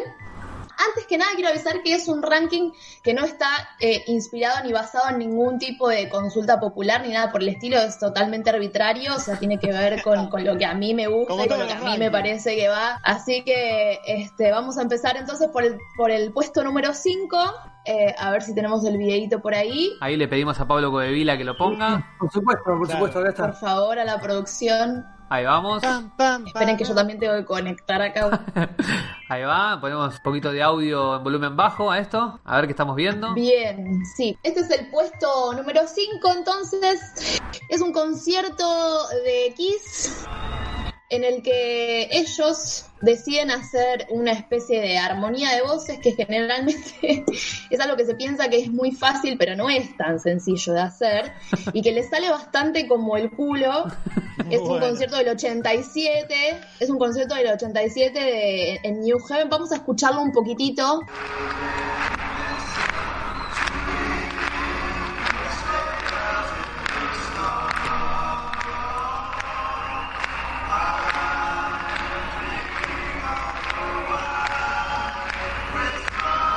No sé si lo llegan a oír. Esa escuela no está tan mal. Yo pensé que estaba peor, No, ¿eh?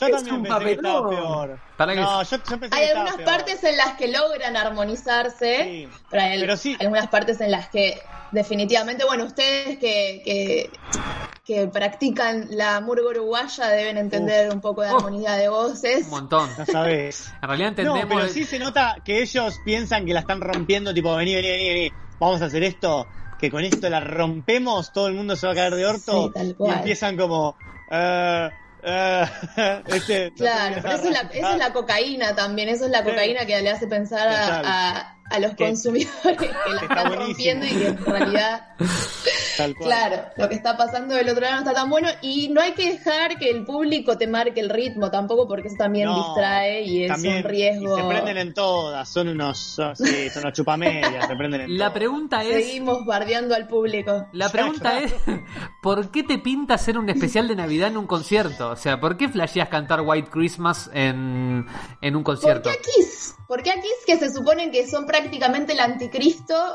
Eso es lo que a mí me, me movilizó a hacer Bueno, este pero eso top puede ser- 5. Yo creo Porque que- el 19 de diciembre del irónico. 87. Es cierto, era el Ya lo- 19 de diciembre. lo- y además ya se lo respondieron ustedes dos, porque Ana, Ana habló de la cocaína y vos justamente dijiste el nombre de la canción, Navidad Blanca. ¿me Claro. Que, que digamos que estamos viviendo en Banfield y ya está, ¿no? Sí. Bueno, increíble. Tal cual, tal cual. Este es el puesto número 5. Vamos a pasar eh, rápidamente al puesto número 4, que es un video muy hermoso, excelente. Muchas Esta, gracias. esta es mi canción favorita de Navidad. ¿Qué es? Cuenten, cuenten, que no llego a ver. ¿Qué es? One. Mirá. Increíble, Esto es One. Esto es One. increíble. Vamos a ver también un poquito y a Ah, sí, escuchar señor. del año no- Qué lindo que era. George Michael. Muy, claramente. Yo, yo, sí, yo le, le dejaba que me bese todo este pibe. Mirá estos pelos, por favor. Que vuelvan los 80 a poder usar los pelos. Con ese brushing. Increíble. Bueno.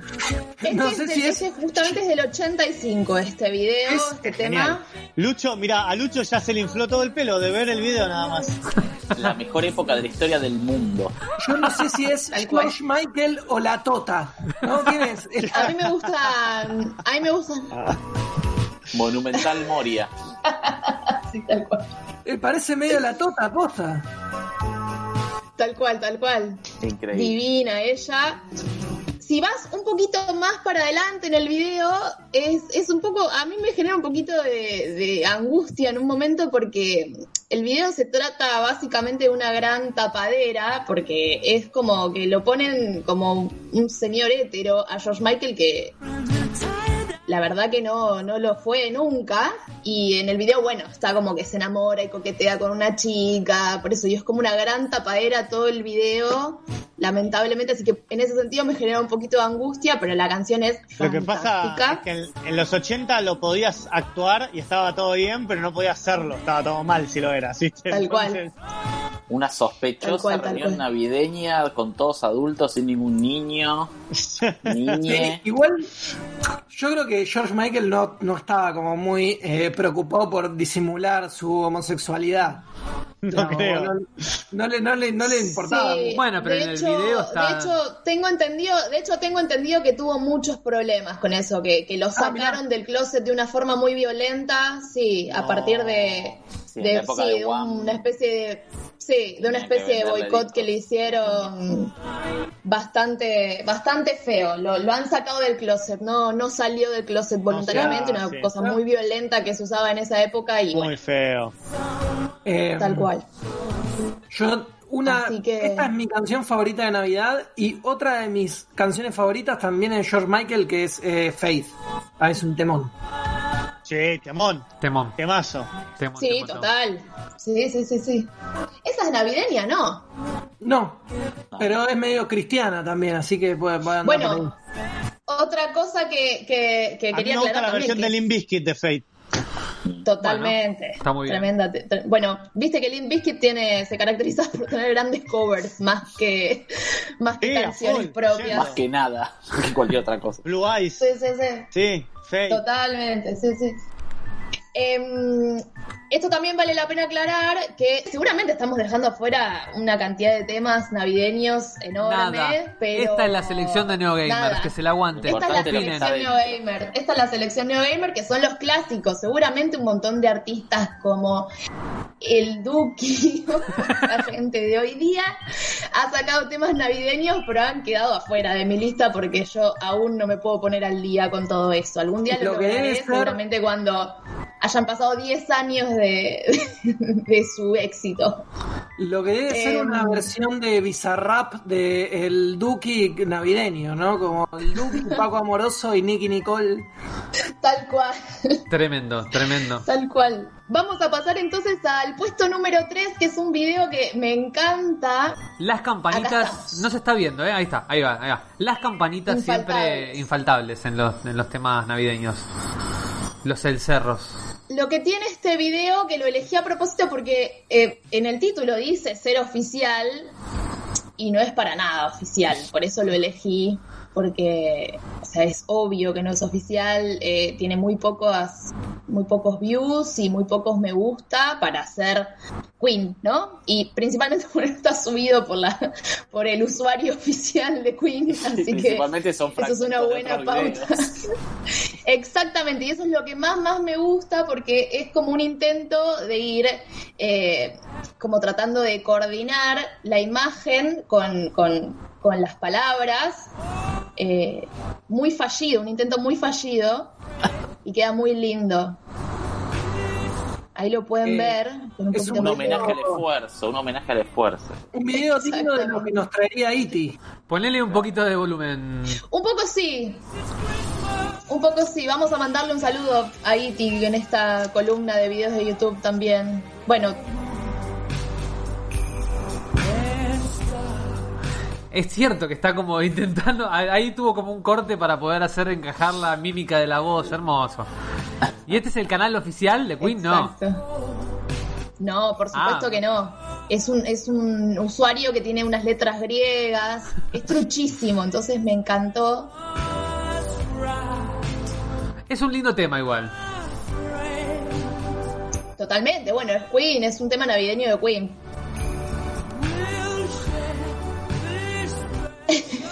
Cualquiera. Es muy cualquiera el Esa parte compilado. es muy linda.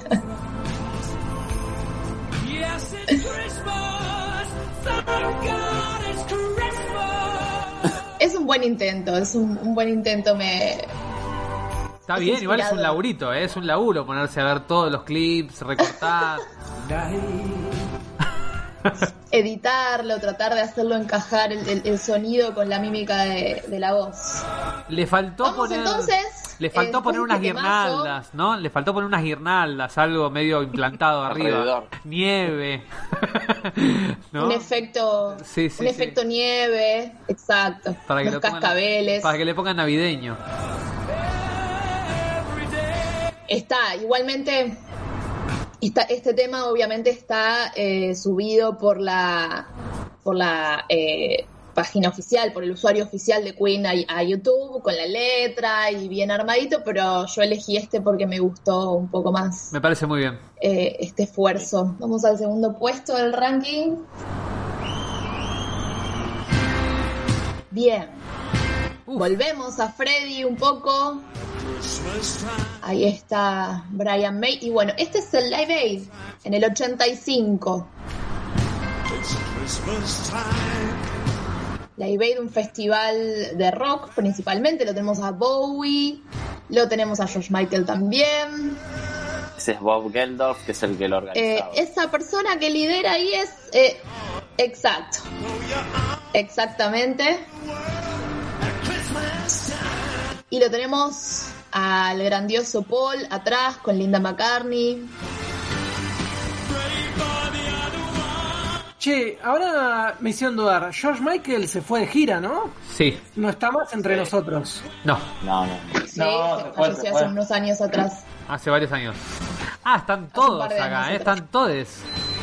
Está Bono, está Bono, está Sting. Ahora, ¿alguien me puede decir de la gente del público, de ustedes mismos de- del podcast, eh, quién es la señora afrodescendiente? Porque estuve googleando y no la encontré, no la mencionan, lo cual me parece No bastante raro. No me, no me suena a nadie que yo conozca. Yo tampoco sé quién es. Pero tiene, tiene protagonismo porque está ahí al frente y no la Sí, menciona de hecho, en ningún te lado. soy, te soy sincero, tipo, a Bono lo tuve que ver bastante como para darme cuenta que era Bono, porque pensé que era Orlando Bloom. Yo pensé que era Laura Pausini.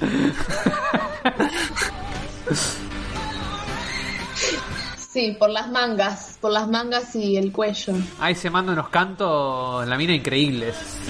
Eh, la señora se llama Jodie Watley. de, Epa, epa. de- Ahí tiró, ahí tiró Lucho el dato. ¿Cómo se llama? Perdón, ¿cómo? ¿Cómo se llama? Jodie Watley. Jodie Perfecto. Watley. Bueno, Eh, y básicamente eh, busqué- Perfecto, muchas gracias por el dato. Eh, Google me ayudó porque lo único que puse fue eh, Who's that black woman singing during, eh, during the eh, dur- the levee? Es como yo estaba listo. Y me dijo, es ella. Ok, gracias Google. Hasta qué luego. Impresionante, qué mal, qué mal que Ah, mira, todo. genial, te fue más fácil. Google Es que columnista. para mí lo central fue buscarlo en inglés. Tipo, lo busqué en español y me Sí, no tipo. Lady Gaga. Como, no, mirá, no es ni negra Claro, ni, ni estaba viva. imposible, Eh, imposible. y lo busqué en inglés y me tiró. Y supuestamente eh, eh, profundizo. Eh, she was- eh, estaba en una banda eh, eh, de una, de- en los 70 que se llama Shalamar. Bueno, Perfecto. La tendremos en cuenta. Em, lo que me gusta de este, de este tema es que parece que no se lo estudiaron bien porque todos tienen un papel en la mano, si lo ven con atención. La gente igual lo reconoce. ¿eh? ensayo, les muchaches. Sí, porque existía, era un tema que ya habían hecho previamente. Eh, Do They Know It's Christmas? Christmas. Es un tema que, que era típico de Live Aid. Pero igualmente, aún así, ellos no se lo sabían muy bien, pues están todos con un papelito que. Hay, con una hay un especie par de estaban manchete. re duros, ¿no? Como Paul McCartney está como un poco entusiasmado por demás con, con relación a todo lo que está pasando ahí. Pero viste que Paul McCartney es un tipo navideño Él igual. es- La Navidad le pega Él a es Paul. una persona muy feliz. La Él es Navidad una en el persona año- muy feliz. En el año 85 también era, co- era la versión británica de USA for Africa, esto.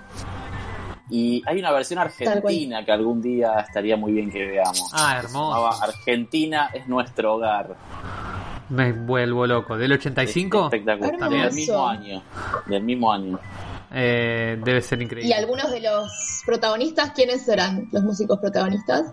Y gente como Valeria Lynch, Julia Senko, o sea, Perfecto. todos los, los grandes artistas argentinos Eh, del momento. Manu, ¿no es de, de eso que mm, hay como un video de Alejandro Lerner tocando el piano? Con, eh, con al aire libre, con mucha gente.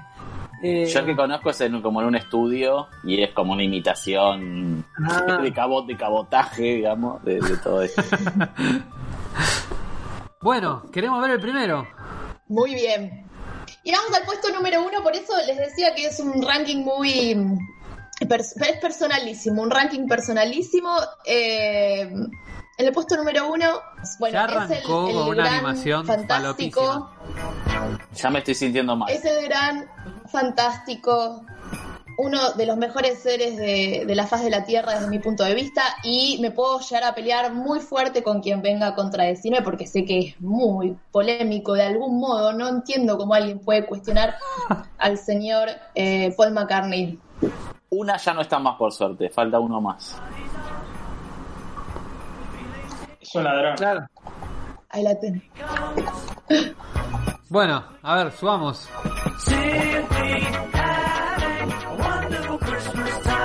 Eh, primero, eh, o sea, ¿alguien va a decir que este, este hombre es un doble? ¿O nadie lo va a decir? Pero es un doble O sea- que, que toca bien, digamos, no importa. Fantástico, entonces, pero digámosle eh, John McCartney. o digámosle eh, Carlos, pero no Mark, Paul. dicen, ¿no? Que se llamaba Paul, Mark. Paul se murió. Ya está. Paul está No, muerto. Lucho, no, Lucho, asumí que esta es la fase Donald McCluskey de Paul McCartney. Era así. Es Yo lo quiero mucho, yo lo quiero mucho en todas sus fases. Eh, si rascan un poquito más eh, la, la discografía de McCartney en esta misma época, es absolutamente genial. Él es siempre muy innovador. Eh, hay que tenerle paciencia a estas cositas, simplemente. Que bueno, cuando uno está enamorado, es así, qué sé yo, se le, se le tiene paciencia. ¿Qué época es esto de.? 79, exactamente. ¿Qué disco sería más o menos, te acordás? Eh, y para esta altura no sé si sería McCartney 2, no sería Prox, Puede ser, puede ser. por O ahí sea, debe andar, me parece. No de- quiero decir pavadas, si el público puede ayudarnos también.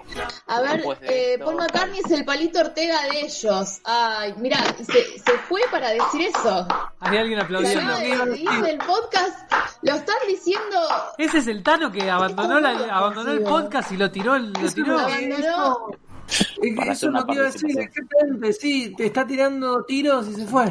Tira la piedra y esconde la mano. De Igual, hecho, eh, Palito el está Tano en la guarda. eh, el Tano guarda en sus puños verdades, evidentemente. No estoy, no estoy de acuerdo, O sea, no estoy de acuerdo. Con la gran diferencia, con la gran diferencia que McCartney no sacó a nadie de la droga. Palito Ortega sí. Está Eh, acá, la- acá los lancianos te van a linchar. Sí, Les sí, lancianos sí, te van a fue ir a buscar. Después No. de este video Yo- se suicidó John Ay, Lennon. siguen tirando, ¿eh? Siguen, siguen tirando. Fui censurado No. por cantar mis verdades. Es el momento porque Eh, los lancianes no salen. Entonces no es el momento. No sé qué es esa, no sé qué es esa modita de, de andar tirándole palo a Paul McCartney. Es un lugar muy cómodo, chiques. Van a tener que por sofisticar un poco los argumentos porque el señor McCartney sigue sacando discos. Está por sacar McCartney Hoy. 3 muy dentro de poco. Hoy, es otra hoy persona sale, que también. hoy, hoy sale Hoy, McCartney ¿no 3. era? La noche. Eh, Eso es lo que te iba a decir ahora, sí. Así que es una señora muy grande que se la sigue bancando mucho, así que yo no veo por qué eh, seguir bardeando. Pero bueno, el y dos es el tiene, carnicero de los simuladores. y tiene, y tiene, bueno, lo bueno es que tenemos más viewers. y tiene, tenemos menos, para- para tenemos hacer- menos lo participantes, único que voy a decir- más viewers. Lo único que voy a decir es que para, voy a parafrasear a Mario Benedetti. Si este muchacho nacía en Paisa- Paysandú, no llegaba a ser profesor de música. Voy a fuerte, decir. fuerte, fuerte. No llegaba a profe música. Sos un No atrevido, atrevido, sos un atrevido. Y me hace defender a Paul Un día McCartney. vamos a hacer una columna, porque para eso, porque para eso era esto, para, para yo poder un día hacer una columna especial de Paul McCartney. O sea, yo me estoy infiltrando desde el principio Espero que cuenten. y hacer una todo. columna especialmente de Paul McCartney. Vamos a hacer un top 10 de temas de Paul McCartney y van a ver que puedo. No, pero eso no es una eh, columna. Pero eso no todo es lo que una- están diciendo. loco, eh, acá criticamos a Paul McCartney y levantaron el podcast, boludo. Increíble lo que acaba de pasar. ¿Dónde estás? ¿Dónde estás, Tano? Esto se cayó el video. Uy, claro. Ay, Se cayó el stream, copyright. Este, desde las corporaciones nos bajaron el video, no sé si estamos ahí, ya están todos Eso de vuelta. Pasa por defender, eso pasa por haber defendido a Paul McCartney. Misión En el chat- a mí. No lo nombré, no lo nombré. Nos dieron, nos bañó YouTube básicamente. Esperemos que el video esté guardado porque si no, no sé qué va a pasar con todo lo que se grabó hasta ahora. No, Eh, se guardó, se guardó, se guardó, eh, excelente, se está guardado hasta ahí. Vamos, Pero bueno. Así funcionan los derechos de autor. Este, Sí, porque a cierto señor que se hace el vegano solo le importa el dinero, ¿viste? Es la primera vez en la historia de NeoGamers que nos levantan la transmisión, lo tengo que decir, ¿eh? Es la primera vez en la historia de NeoGamers, después de casi dos años de transmisiones consecutivas todas las semanas, es la primera vez que nos, que nos levantan la transmisión. Así que hay una asociación A ahí Paul McCartney. internacional con sabes quién, ¿no? Y me imagino. Así. Sí, sí, Yo como creo que Waldo esto Wo- sí. No lo mencionó, no, no, Creo hombre. si No, no, esto. no, no, no, digámoslo porque nos bajó, nos bajó. Entonces ahora ya está, ahora yo te voy a nombrar. Terrible. Digámoslo No, por, protección, por protección. Terrible. Yo no me, yo lo dije la otra vez, yo no me voy a suicidar. Yo, yo no me, yo no Yo voy no a- me voy a pasar de... Bueno, Ana, la verdad. Yo creo eh, que si esto sirvió para. Si esto sirvió para llamarle la atención a Paul McCartney, valió la pena. Eso, que eso, venga a buscar. eso porque hasta ahora no pasaron nada de Pimpinela, dice Miriam. Yo no estoy Bueno, seguro, yo no estoy seguro. Justo a pedido, quédense ahí, porque justo a pedido como si tuviésemos una conexión trascendental. Eh, igual no, todavía no, pero el- va- tengo unos bonus tracks que se escapan porque obviamente ya hicimos los cinco puestos. Eh, el primero estaba por McCartney, obviamente no podía ser de otra forma. El siguiente video lo tenemos ahí a mano. ¿Cuál es Como el me siguiente? pareció que a todo este ranking le faltaba un poco de cupo femenino, estuve buscando a la excelentísima Madonna para ver qué pensaba de, de la Navidad. Y no encontré nada, porque parece que Madonna medio que le chupa un huevo la Navidad, no, no es muy, muy fan de las Navidades. Así que encontré este videito que me encantó, que es Madonna básicamente hinchada a las huevas, mandándole un saludo a toda Australia por la Navidad. Una pavadita, porque la verdad no tiene canción. Va, por lo menos esto también invito nuevamente al público, yo no la encontré. Eh, quizás Holiday es una canción navideña, me parece que es más de verano, no sé, de vacaciones, no es de fiestas navideñas. Nada, si quieren ponerle el volumen un poquito, son 25.000 tomas de, Madonna eh, saludando a Australia por, por Navidad y recontra hinchada las huevas. That is proper. Hello.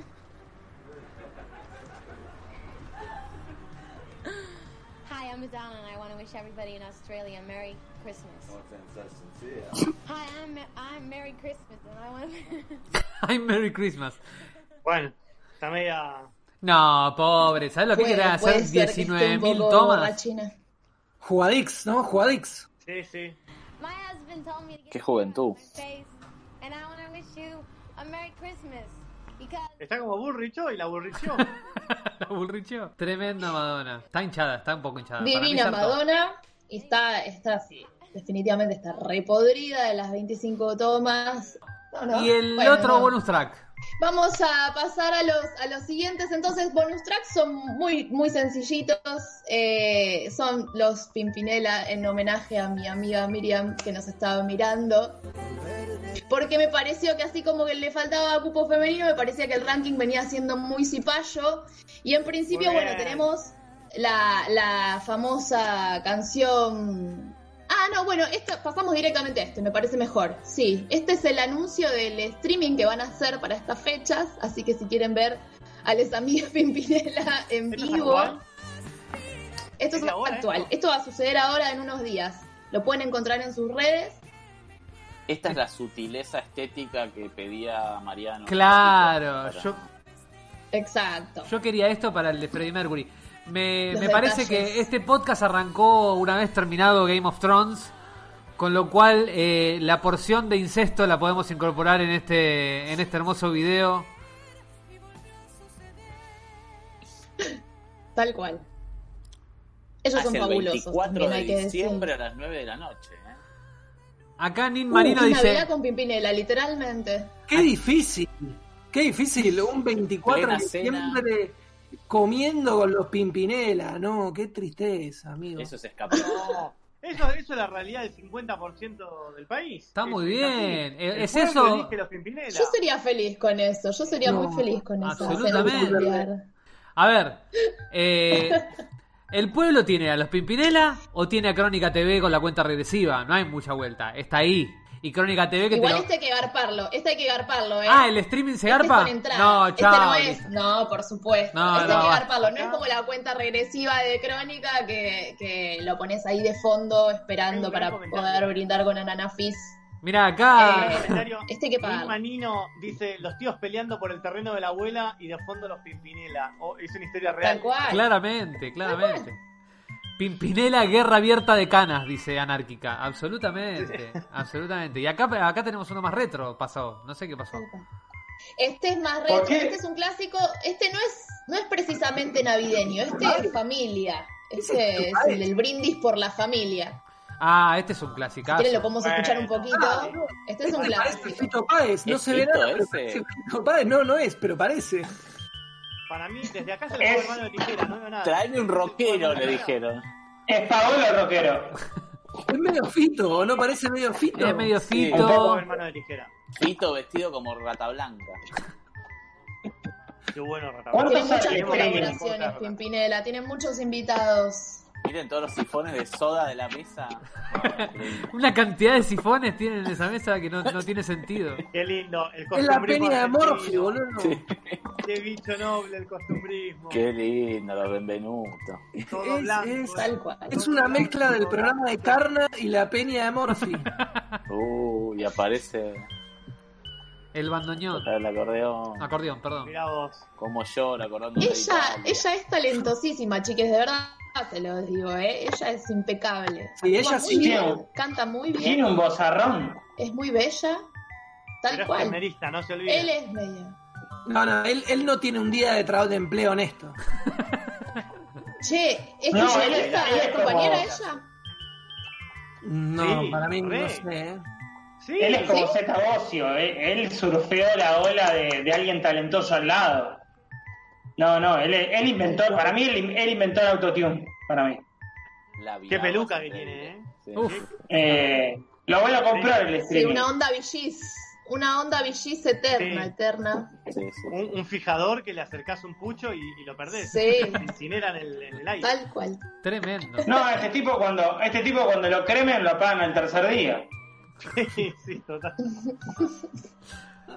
Me encanta mi este Tremendo, video. Pimpinela tremendo. tiene unos temazos, tiene unos videos increíbles también. Obviamente los invito a explorar algo que ya está recontra explorado. No hace falta que, que- que los presente mucho más. Eh, son un clásico de este país. No hay metáfora. Y, y bueno, No, no, La no. familia se llama, el tema se llama La familia. la familia. No, claro. Sí, tal cual. Tremendo. ¿Qué te imaginas vos cuando, cuando te dicen la familia? Este video. Increíble. Bueno, Así que bueno, ese fue mi, mi top 5. Excelente. Impresionante. Espectacular. eh, impresionante, pero esto no termina Espero que acá. les haya gustado.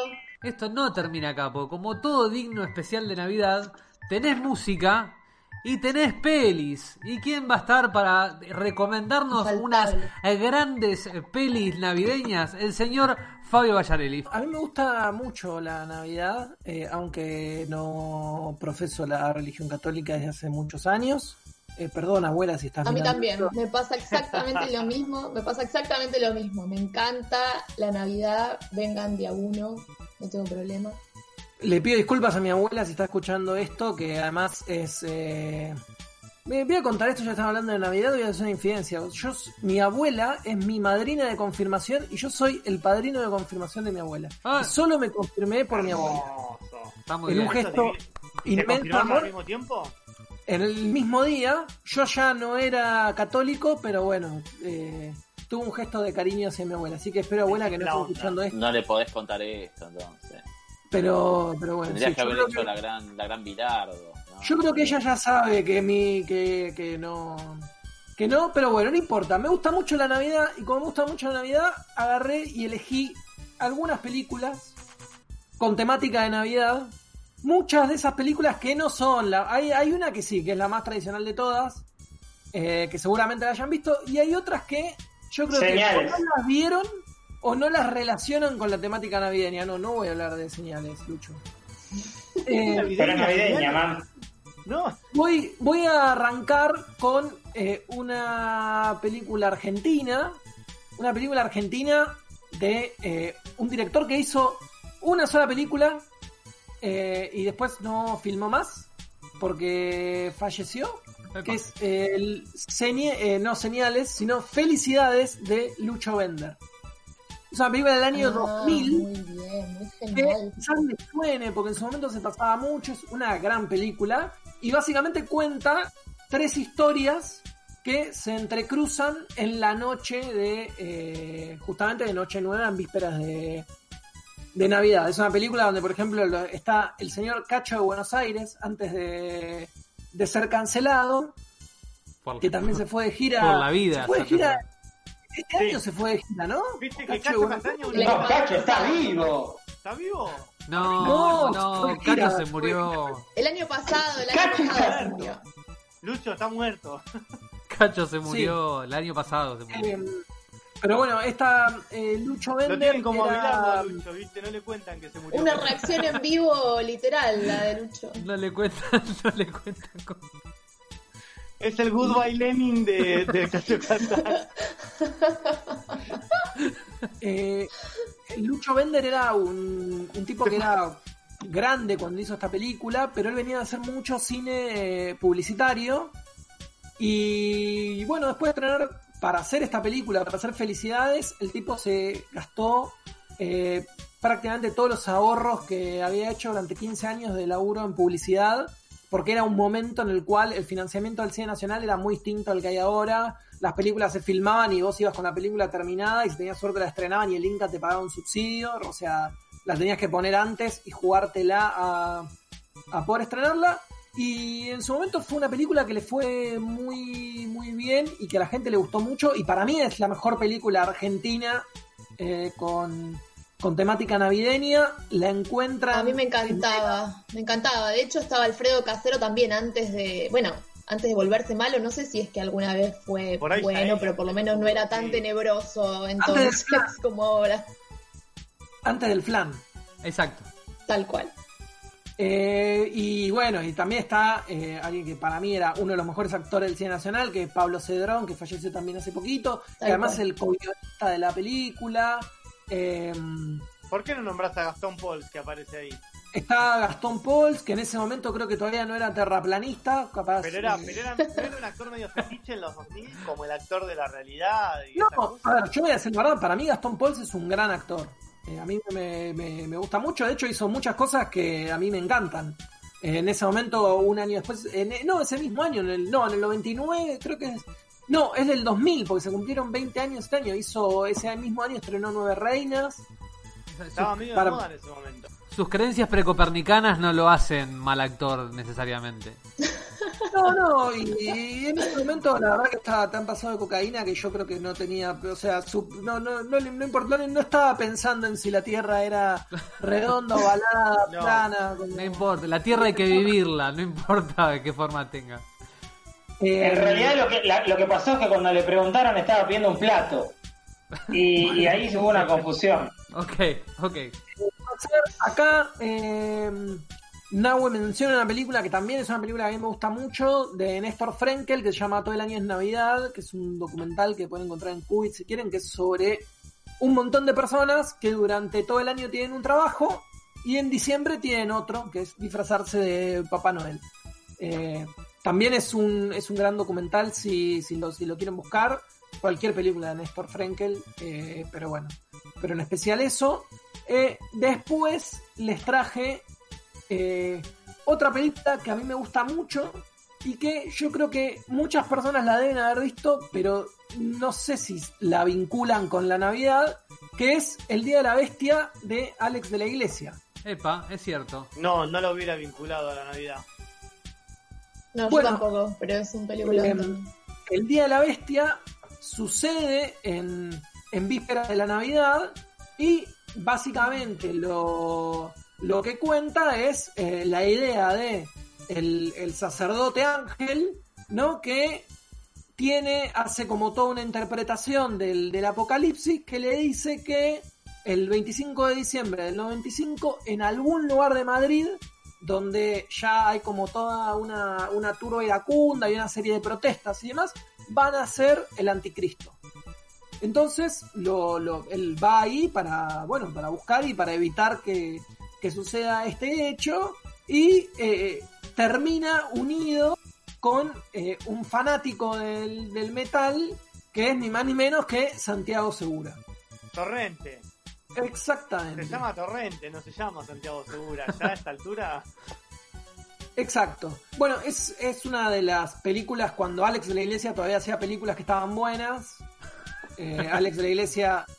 No, hace mucho que Alex de la Iglesia hace cualquier cosa, pero en ese momento es el momento, o sea, eh, eh, Acción Mutante, esta película, después ha estado em, La Comunidad, digo, como es, es todavía el Alex de la iglesia que, que hizo las películas por las cuales lo, nos acordamos de Alex de la iglesia. En el apogeo de su carrera, digamos. Sí, totalmente. Antes de, antes de haber hecho los crímenes de Oxford, que me parece que es el momento en el que todo se fue, se le fue un poquito al, al tacho. Aunque a mí eh, Balada de Triste de Trompeta me gusta.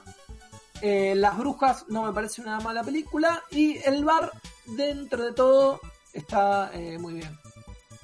Pero bueno, esa es otra de, de- las películas navideñas. Así que, que a mí me, me- me gusta mucho. Y después les traje otra, que esta es como la más convencional de todas que yo imagino que es la que ya deben haber visto, que es nada más y nada menos que, por supuesto, eh, Love Actually, o como se conocía acá, Realmente Amor. Acá ¿Qué anárquica, anárquica la dijo, la primera que dijo. Love Actually. Exacto. Qué bueno, que es... eh, ahora, sabes que no me estoy acordando del director, pero bueno, pero es el mismo director de... eh, todas las películas eh, noventosas y de, y de comedias románticas. Eh, y que de hecho hizo una película hace muy poquito muy buena que creo que se llamaba eh, About Time, que es una comedia romántica también, pero con viajes en el tiempo. Richard Curtis. Eh, Richard Curtis. ¿Es Richard Curtis? Sí, Es Richard ¿así Curtis. se llamaba? sí, sí. Bien, bueno. Eh, Sí, Es una película que a mí me gusta mucho. Ratifican que es Curtis. Excelente. Es una película que a mí me gusta mucho y que básicamente son un montón de historias que suceden en Londres en el en contexto de eh, Navidad. Y voy a cambiar un segundo la batería de la cámara porque justo, mira vos, me quedé sin batería en el momento en el que estábamos hablando. Pero no pasa nada porque está viendo el video. Y no sé, ¿ustedes vieron eh, Love Actually? ¿Puedes creer que yo no la vi? Yo creo que no. O sea, No, los peores No. mundo, ¿no? Muchísimo. Porque es eh, una de mis películas navideñas favoritas. Ana, vos sí. Y de hecho yo juego siempre con la gente a ver cuál de las cuál de las historias de Love Actually es la que más eh, le gusta. Por ejemplo, mi historia favorita es la de Colin Firth, que se enamora de, mm, de la chica esta, que si no me equivoco es portuguesa, que no habla inglés, y él la va a buscar a, a Portugal. Esa historia me gusta mucho, y me gusta mucho también eh, la historia de, del niño que hace del, del hijo de Liam Neeson, que se enamora de una compañerita también. Bueno, acá Eh, dice, pero bueno. Nahue, Nahue dice, la pareja porno es la mejor. Bien, también, bueno. Es una, es una linda historia. Acá Nin Manino dice, la de Liam Neeson que le secuestran a la hija. Bueno, esa también. Esa es ser. otra. ¿Pero esa es Esa navideña? no. Yo no sé si es navideña. No, no, esa no es navideña. Esa es sobre trata de personas. Una de las mejores películas navideñas de todos los tiempos, estamos de acuerdo que la nombraron agua de acá, es Duro de Matar, ¿no? Todos sabemos que... ese- Sí, por supuesto. Ese sí, es el sí. chiste fácil de Friends, pero es muy cierto, es muy cierto. Digo, Totalmente de No acuerdo. spoilees el ranking, capaz, capaz que seguía eso. por ahí seguía, bueno, por No, ahí. estuve, estuve tentado a ponerla, pero traté de no poner. eh, o sea, salvo Love Actually, dije, che, voy a poner una que vieron todos que fallé. Pero después que voy a poner algunas que no, que no hayan visto, sobre todo para que las puedan ver en vísperas de Navidad. Y la última sí es eh, mi película de- navideña por excelencia y una de mis películas favoritas absolutas, porque además está basada en, eh, para mí, la mejor historia de Navidad que existe, que es eh, un cuento de Navidad de Charles Dickens. Epa. Sí, total. Y la película es Scrooge, que es una película de los 80, dirigida por Richard Donner y protagonizada nada más y nada menos que por Bill Murray, que espero que la hayan Ah, visto. sí, peliculón, peliculón. Lo que pasa es que no se llamaba ni a palo Scrooge en, en este No, No, el sábado no de superacción. ¿Cómo se llamaba? Sí, claro. acá se llamaba eh, Los fantasmas contraatacan, si mal no me equivoco. Cualquiera, El Scrooge. Bueno, El cualquiera, igual. cualquiera fuerte, Pero- sí, sí. Pero bueno, la, a ver, la, la es, es una adaptación de eh, sería una novel, no sé cómo llamarlo, una novela corta de mm, Charles Dickens, que es eh, un cuento de Navidad. Si no leyeron un cuento de Navidad, un cuento de Navidad cuenta la historia de Ebenezer Scrooge, que es un viejo avaro, muy, muy, muy avaro, que eh, a partir de justamente encontrarse muy solo en una Navidad, lo empiezan a visitar una serie de fantasmas de distintas épocas, que lo que hacen es mostrarle cómo, digamos, cómo era él, cómo lo ven en el pasado, cómo lo van a ver en cómo va su vida en el presente y cómo va a ser su vida en el futuro también. A partir justamente de eh, sostener cómo es eh, su vida. Lo que hace esta película de Richard Donner es tomar esa historia, pero llevarla al traerla al presente, en ese momento a los, a los 80, y contar la historia de Frank Cross, que es el personaje que interpreta a Bill Murray, que es un tipo, un gerente de una cadena televisiva, es como si fuera... Manieto. eh, eh, sí, más que Manieto yo te diría tipo un Pablito Codevila, como el gerente, o, o en Ah. su momento Villarroel en Telefe, digamos, como un gerente de programación Sí. muy importante y eh, justamente ellos están, el- en la cadena de televisión está organizando un especial de Navidad, que es como uno de esos programas que antes se hacían en vivo en Estados Unidos que ya no se hacen más, que es una representación en vivo mientras está emitiendo de un cuento de Navidad de Dickens. Entonces, en ese contexto, él que es un tipo muy desagradable, como eran todos los personajes que hacía Bill Murray en los 80, empieza a recibir eh, la visita de los fantasmas que le van mostrando cómo es su vida y cómo va a ser y todo lo que va a pasar. Y bueno, de alguna manera replica eh, la historia de Ebenezer Scrooge, pero en la actualidad. Es una de mis películas favoritas de siempre, creo que la vi muchísimas, muchísimas, muchísimas veces. Eh, y me, parece que es la mejor película que pueden ver en Navidad. Por supuesto, no está la otra gran película de Navidad, que es Mi Pobre Angelito, pero porque ya no tiene ningún sentido que hablemos de Mi Pobre Angelito. Pero está, generalmente pasa un poco de- desapercibida. Y por ejemplo, está también em, Karen Allen, es la coprotagonista, digamos, como el interés amoroso de, em, de Bill Murray en la película, que Karen Allen es- era también la, la protagonista de o el interés romántico de Harrison Ford en Indiana Jones. Es cierto, Era su Ah, esposa. mira. es cierto, Sí.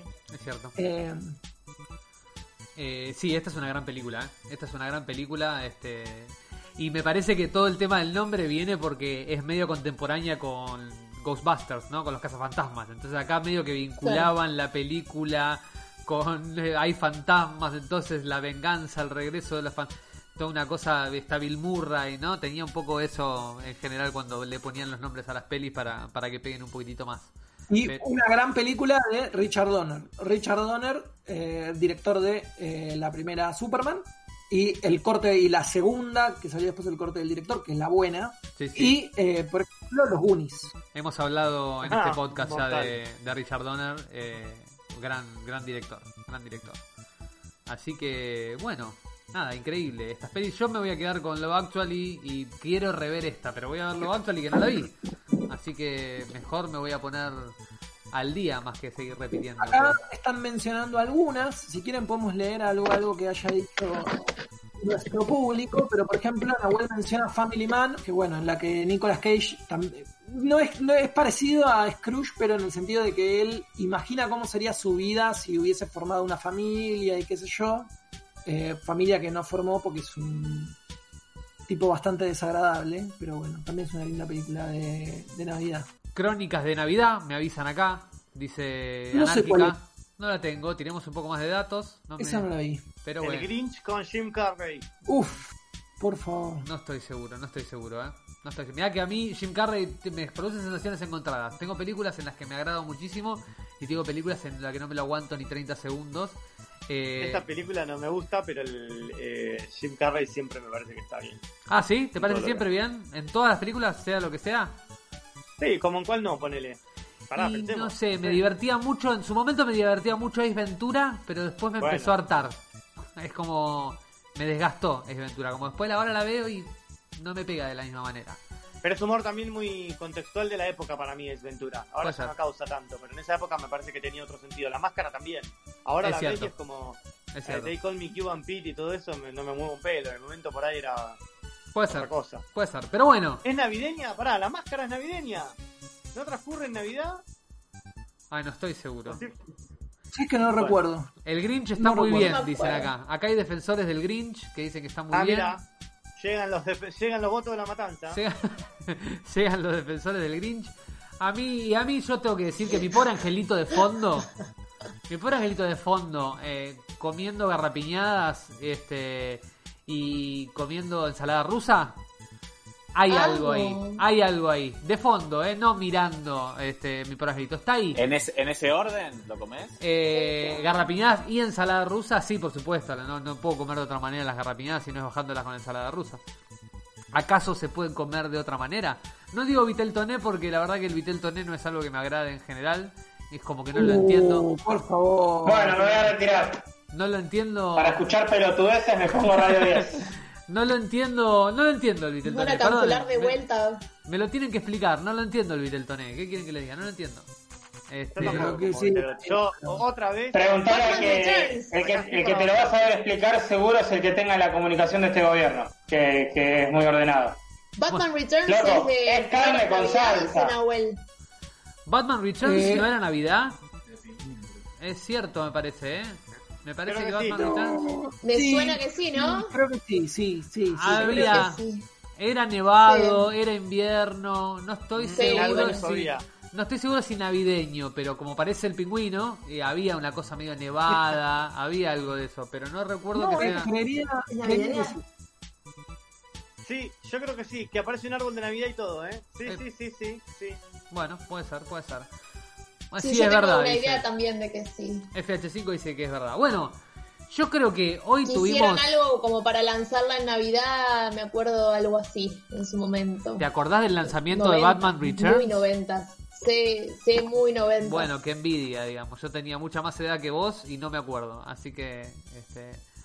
Bueno, yo creo que... Marianito, antes de cerrar tenemos que mandarle un saludo muy especial a Simón. Eh, efectivamente, un saludazo a Simón, que no sé si nos está mirando, pero si no nos va a mirar en diferido, así que le mandamos un Nos va a saludo. ver en, en la- en diferido. Y un saludo a Bruno también, que no, que vi que se conectó en un momento, no sé si se habrá ido a dormir, pero también le mandamos un saludazo y un gran fin de año. Muy bien. Y yo creo que eh, con este super especial ultra eh, HD que tuvimos de todo, tuvimos eh, baneo, tuvimos baneo, tuvimos este eh, ranking de videos musicales, mejores pelis navideñas, tuvimos lo mejor y lo peor del año y tuvimos un hype, una acumulación de hype que te digo que no sé si vamos a tener otro episodio con tanto hype como los anuncios de Star Wars y de Marvel. Así que me parece que tenemos de todo para por lo menos que aguanten hasta que volvamos para la temporada que viene. Este es el último episodio del año. Vamos a tomar un pequeño receso, así que estén atentos a nuestras redes sociales para ver cuándo volvemos. Como les decimos siempre, suscríbanse al canal, síganos, denle follow al canal en Twitch, suscríbanse al canal de YouTube, tienen todas nuestras transmisiones y todos nuestros podcasts eh, publicados en el canal y también el podcast lo pueden escuchar en Spotify y en Evox que los tienen todos los numeritos ordenados para que si no escucharon y les interesó lo que escucharon hoy, llegaron hoy, bueno, escúchennos que tienen casi veintipico de capítulos, si no más, para atrás para escuchar con un montón de cosas interesantes, un montón de recomendaciones y una de las mejores columnas de la radiofonía youtubera del país, que es la columna del señor Iti Hermoso, recomendando videos de YouTube de lo mejor de eh, la plataforma. Así que eh, cuídense, la pandemia sigue vigente, así que como les digo No, siempre, se terminó. se terminó, no higienícense, higienícense las manos, Los lávense las esperamos manos. en el casino. A chupar picaportes. El que viene chupando picaportes entra gratis. Eh, higienícense las manos y cuídense mucho. Quizás hagamos algo especial en el verano, así que estén atentos a nuestras redes. Los Desde queremos un montón. Galana. Los queremos un montón. El Eh, especial de Night Shyamalan. Sí. especial de Mar del Plata, hermoso especial de Mar del Plata. Bueno, cuídense mucho y nos vemos la próxima. Chau. chau. Adiós. Chau, chau, chau.